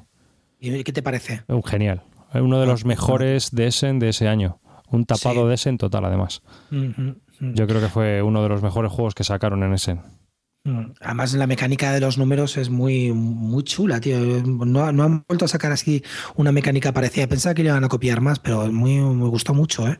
Luego la gente dice que es un Eurogamer más, tal, pero hay mecánicas que están muy bien. y el dibujante, Yaneli, que es el mismo que dibuja Asgar, me parece muy, muy buen dibujante, tío. Y es que, eh, pero a ver, ¿qué no está ya sacado? Es que es muy complicado, ¿no? Claro yo, claro, tío. Yo, a mí me encantan los Frankenstein, es decir, los monstruos que cogen retales de una mecánica de este, otra mecánica y tal, y las mezclan bien. Pero siempre, siempre y cuando sea elegante y armonioso el juego, ¿sabes? Si, si, tiene una fluidez que es orgánica, que tú dices, oh, joder, macho, esto está todo conjuntado, que, parece una maravilla, mm. ¿qué más te da? El juego es bueno. Claro, eh, efectivamente. Yo es que yo buscar originalidad no la busco, la verdad. Yo busco sensación. Sí, como, decía, como decía Einstein, tío. La, eh, la, fuente de la originalidad, o sea, la originalidad está en saber guardar tus fuentes. o como decía Coque Vaya de los Ronaldo, la vida es complicada y tú la quieres complicar más. Algo así, ¿no? O sea que. que yo creo que vamos. Pues no sé, eh, algo más así que añadir, porque ya estamos rondando. Probé la expansión de la villa y bueno, la villa es uno de los juegos que más he jugado este año, también me ha gustado. La probamos el otro día, todos así aquí en Bislúdica, con mm. Calvo, yo, Carte no estaba, Álvaro también. Y estaba también Jorge, que de vez en cuando eh, graba con nosotros algún pequeño brevis lúdica, porque está ahí el, pobre en medio y le hacemos hablar. Y la verdad es que nos gustó bastante, ¿eh? A mí me gustó muchísimo. Bueno, Villas que me parece uno de los mejores juegos, sin duda. ¿eh? Además, eh, Álvaro fue a la eh, táctica esta del mercado, que sabes mm. que dicen que está que por ahí está roto el juego y, y no ganó, ¿eh? No. Hombre, es que el mercado, o sea, yo lo que sí que tengo claro es que el mercado no tienes que dejar. Si alguien va solo al mercado, te va a ganar, eso seguro. Pero si tú vas normalmente al mercado, acudes una vez o. O le quitas el mercado al que tiene las fichas de mercado. Mm, efectivamente. Y que se tenga que apañar con el pozo que es una, versión mucho más cara de ir al mercado. O, que, que, le pillas en ese momento sin cubitos verdes, porque si tienes cubitos verdes puede ir, ya lo sabes, pero en ese sentido yo, yo lo vi que lo que sí que aún me sigue pareciendo una táctica loser y aún no encuentro forma de superarla es los viajes. Los viajes... ¿Superarlos?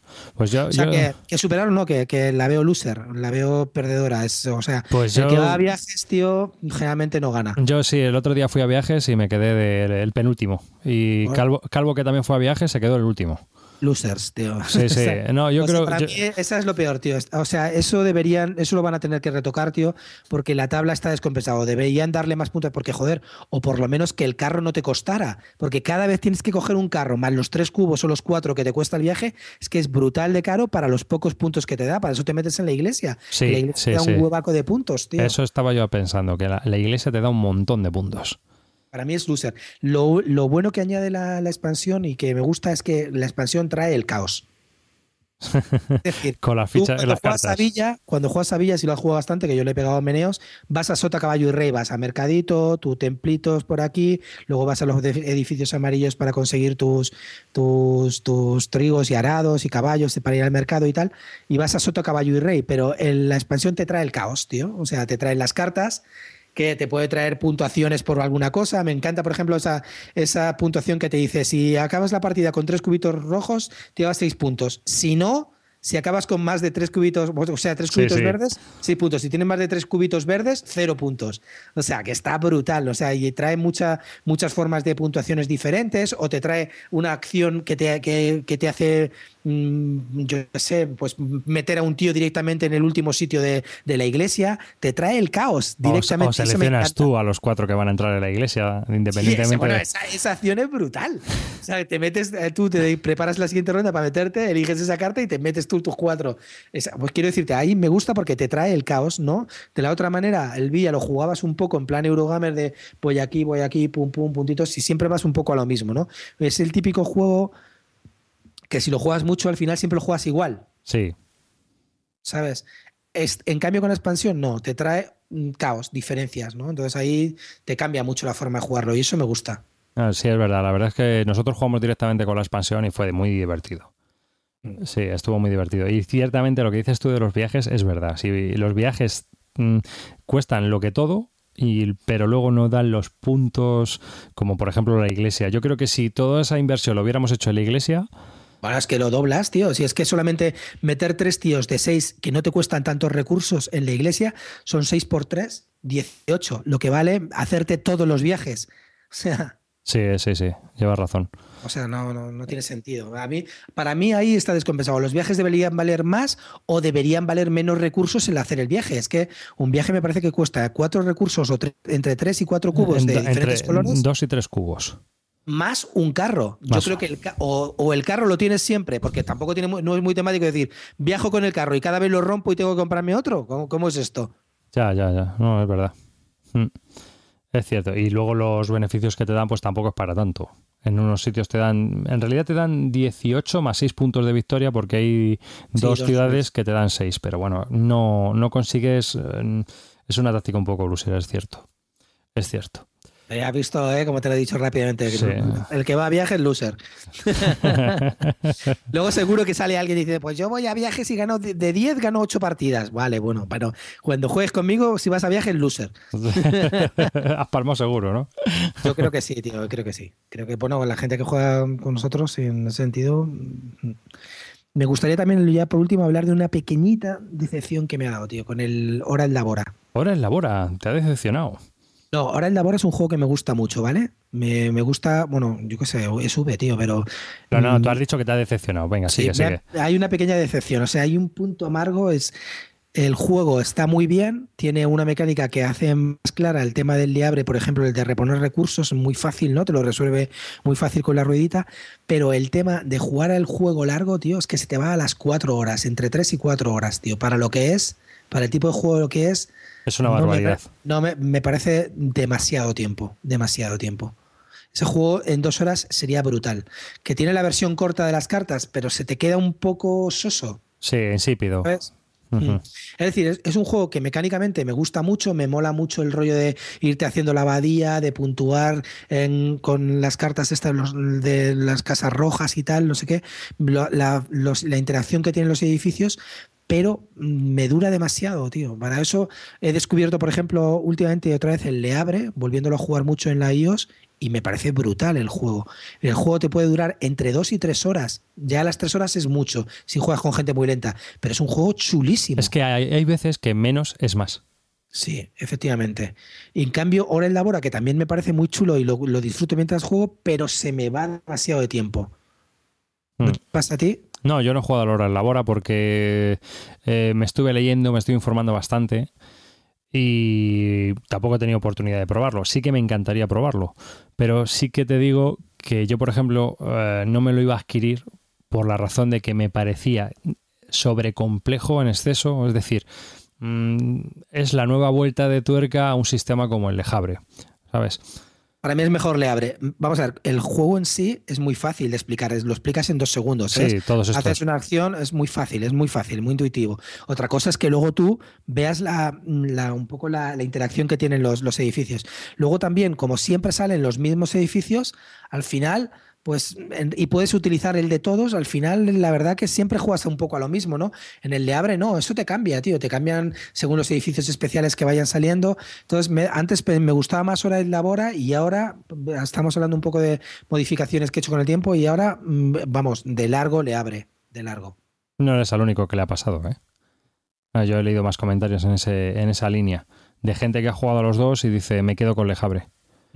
Yo creo que deberían sacar una expansión con diferentes cartas y que le dé un poco más de aleatoriedad a los edificios y que yo que sé, que, y que te acorte el juego, tío, que no merece la pena gastarte cuatro horas de tu vida para ese juego, tío. No sé, prefiero gastarme esa experiencia en otro tipo de juegos, ¿no? Como comentabais. Sí, no, es que eso es como comentamos en la otra vez con lo del Dominant Species. Mm, que era un poco en, ese, en, esa línea, ¿no? ¿Para qué vas a jugar un Dominan Especie en que dura 5 horas aquí, un juego de mayorías, cuando puedes jugar a otra cosa que, tiene menos caos y, pues aquí te puede pasar lo mismo, pero con otras y diferentes razones. ¿Para qué voy a jugar 4 horas o una hora en la bola si en 4 horas puedo jugar a otra cosa que a lo mejor me llama mucho más la atención?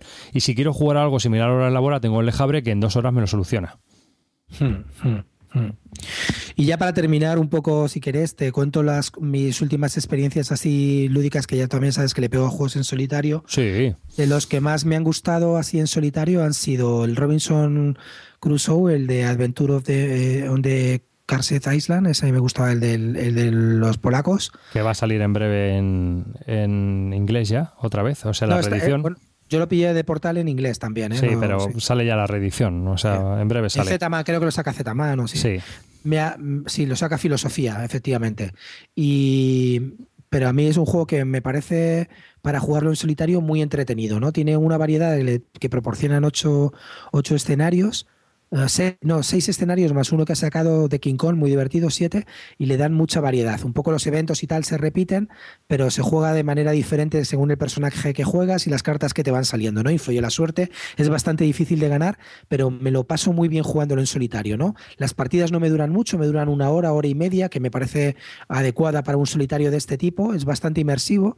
El único problema que le veo para la gente es que es muy dependiente del idioma.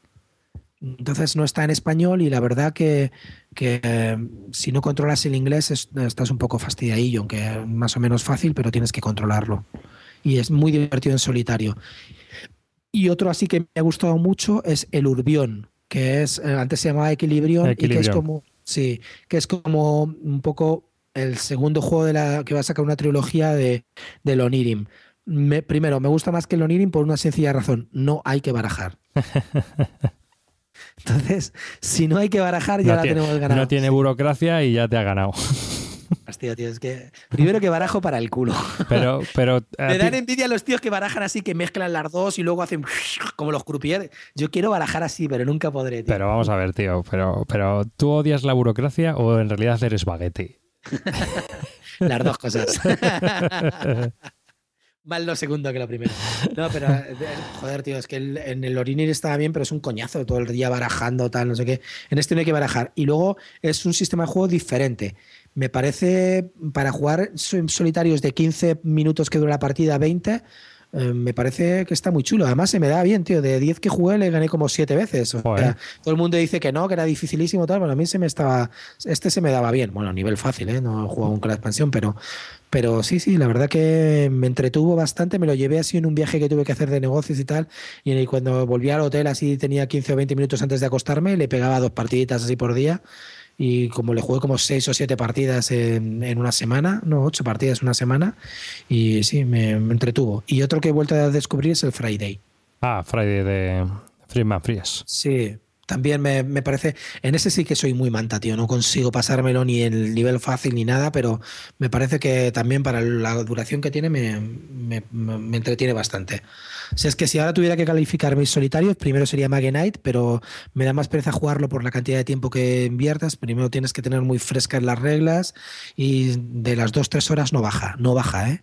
Y luego Robinson Crusoe porque es más corto y también es muy entretenido. Y luego ya, pues así para cosas rápidas, eh, y Friday.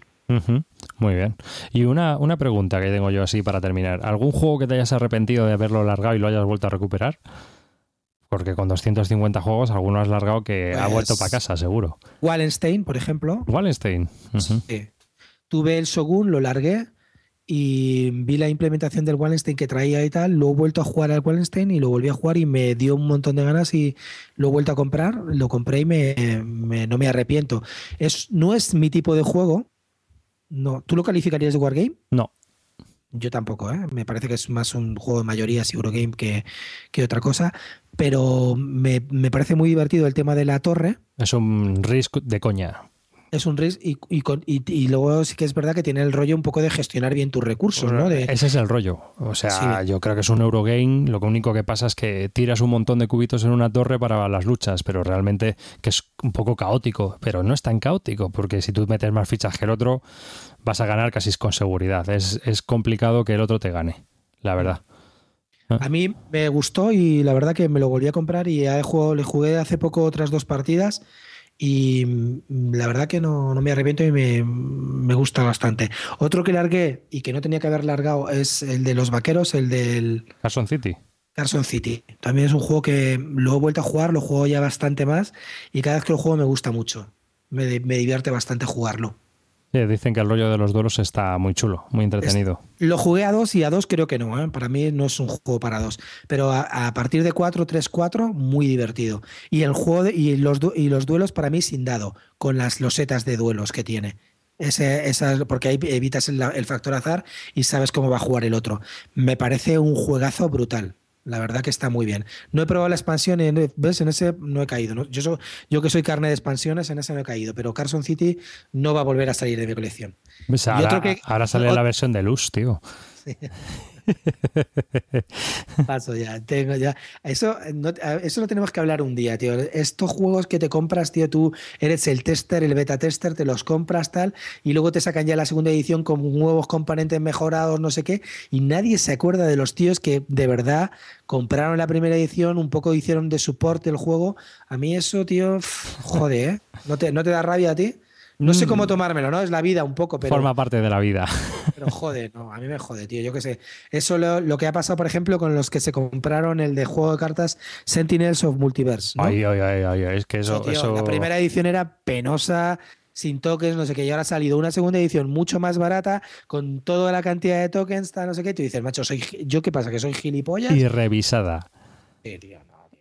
Eso, ahí me parece que el tipo ha hecho un feo, ¿no? Para no, ahora pues los que se jodan, los que me compraron la primera, que se la vuelven a comprar. Pues nada, lo que hice yo, largarlos.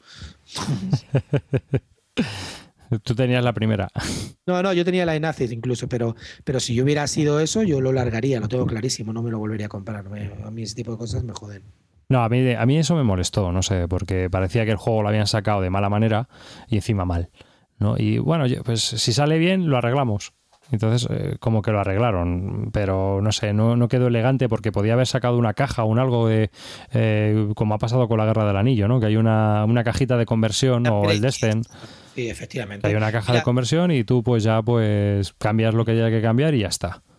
Mira, por ejemplo, en el Brujes, eh, la segunda edición, la que va a sacar ahora Filosofía, eh, había una crítica de todos los jugadores que decía que cuando tú en el Brujes consiste en ir sacando cartas, ¿no? Sí. Pero, y, tú ves solamente las dos, la, parte de arriba de las cartas, que es un color de los edificios, pueden ser rojos, violetas, amarillos, azules, ¿no? Pero si tú movías una carta al sacarla, veías el edificio que había debajo, y eso, pues, mm, pues un poco eh, engenaba las partidas, ¿no?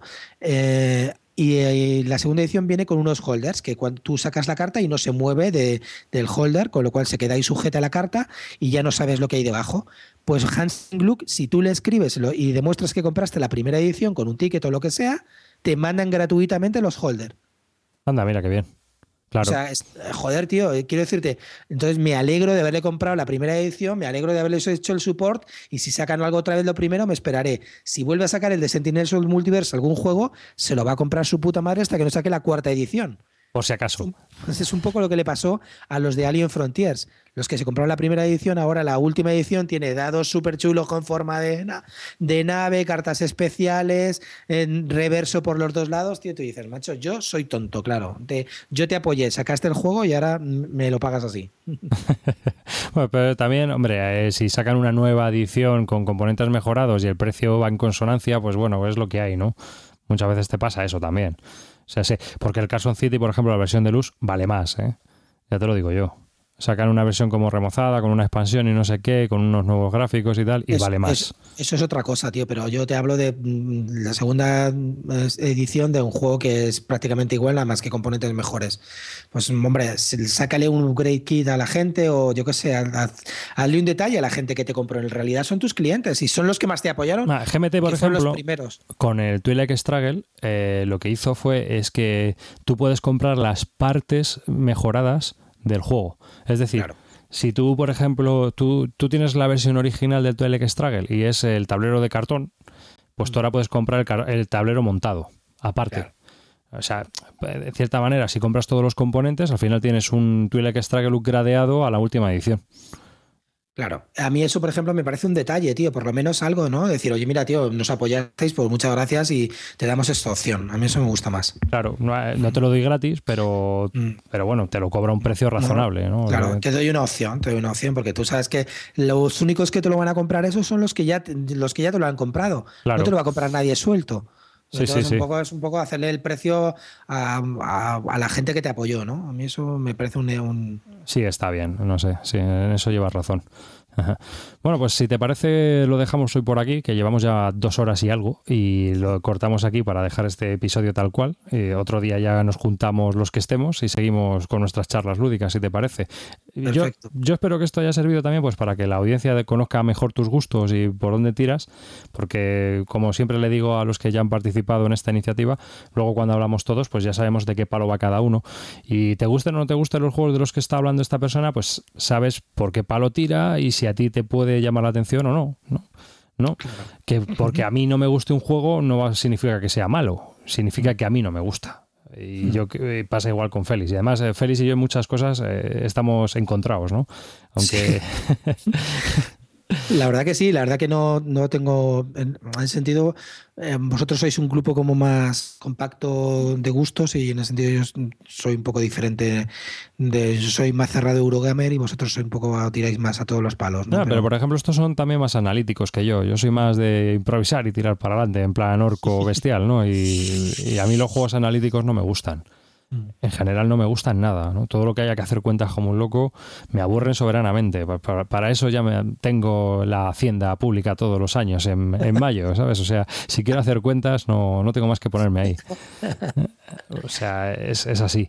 Así que, pues bueno, si te parece aquí lo dejamos. Eh, Recordar que podéis leer a Félix en tetocamoverati.blogspot.com, su blog personal sobre juegos de mesas, que también le escuchéis aquí de vez en cuando, cuando no podemos y nos reunimos todos en, un horario en el que coincida que estamos libres, ¿verdad?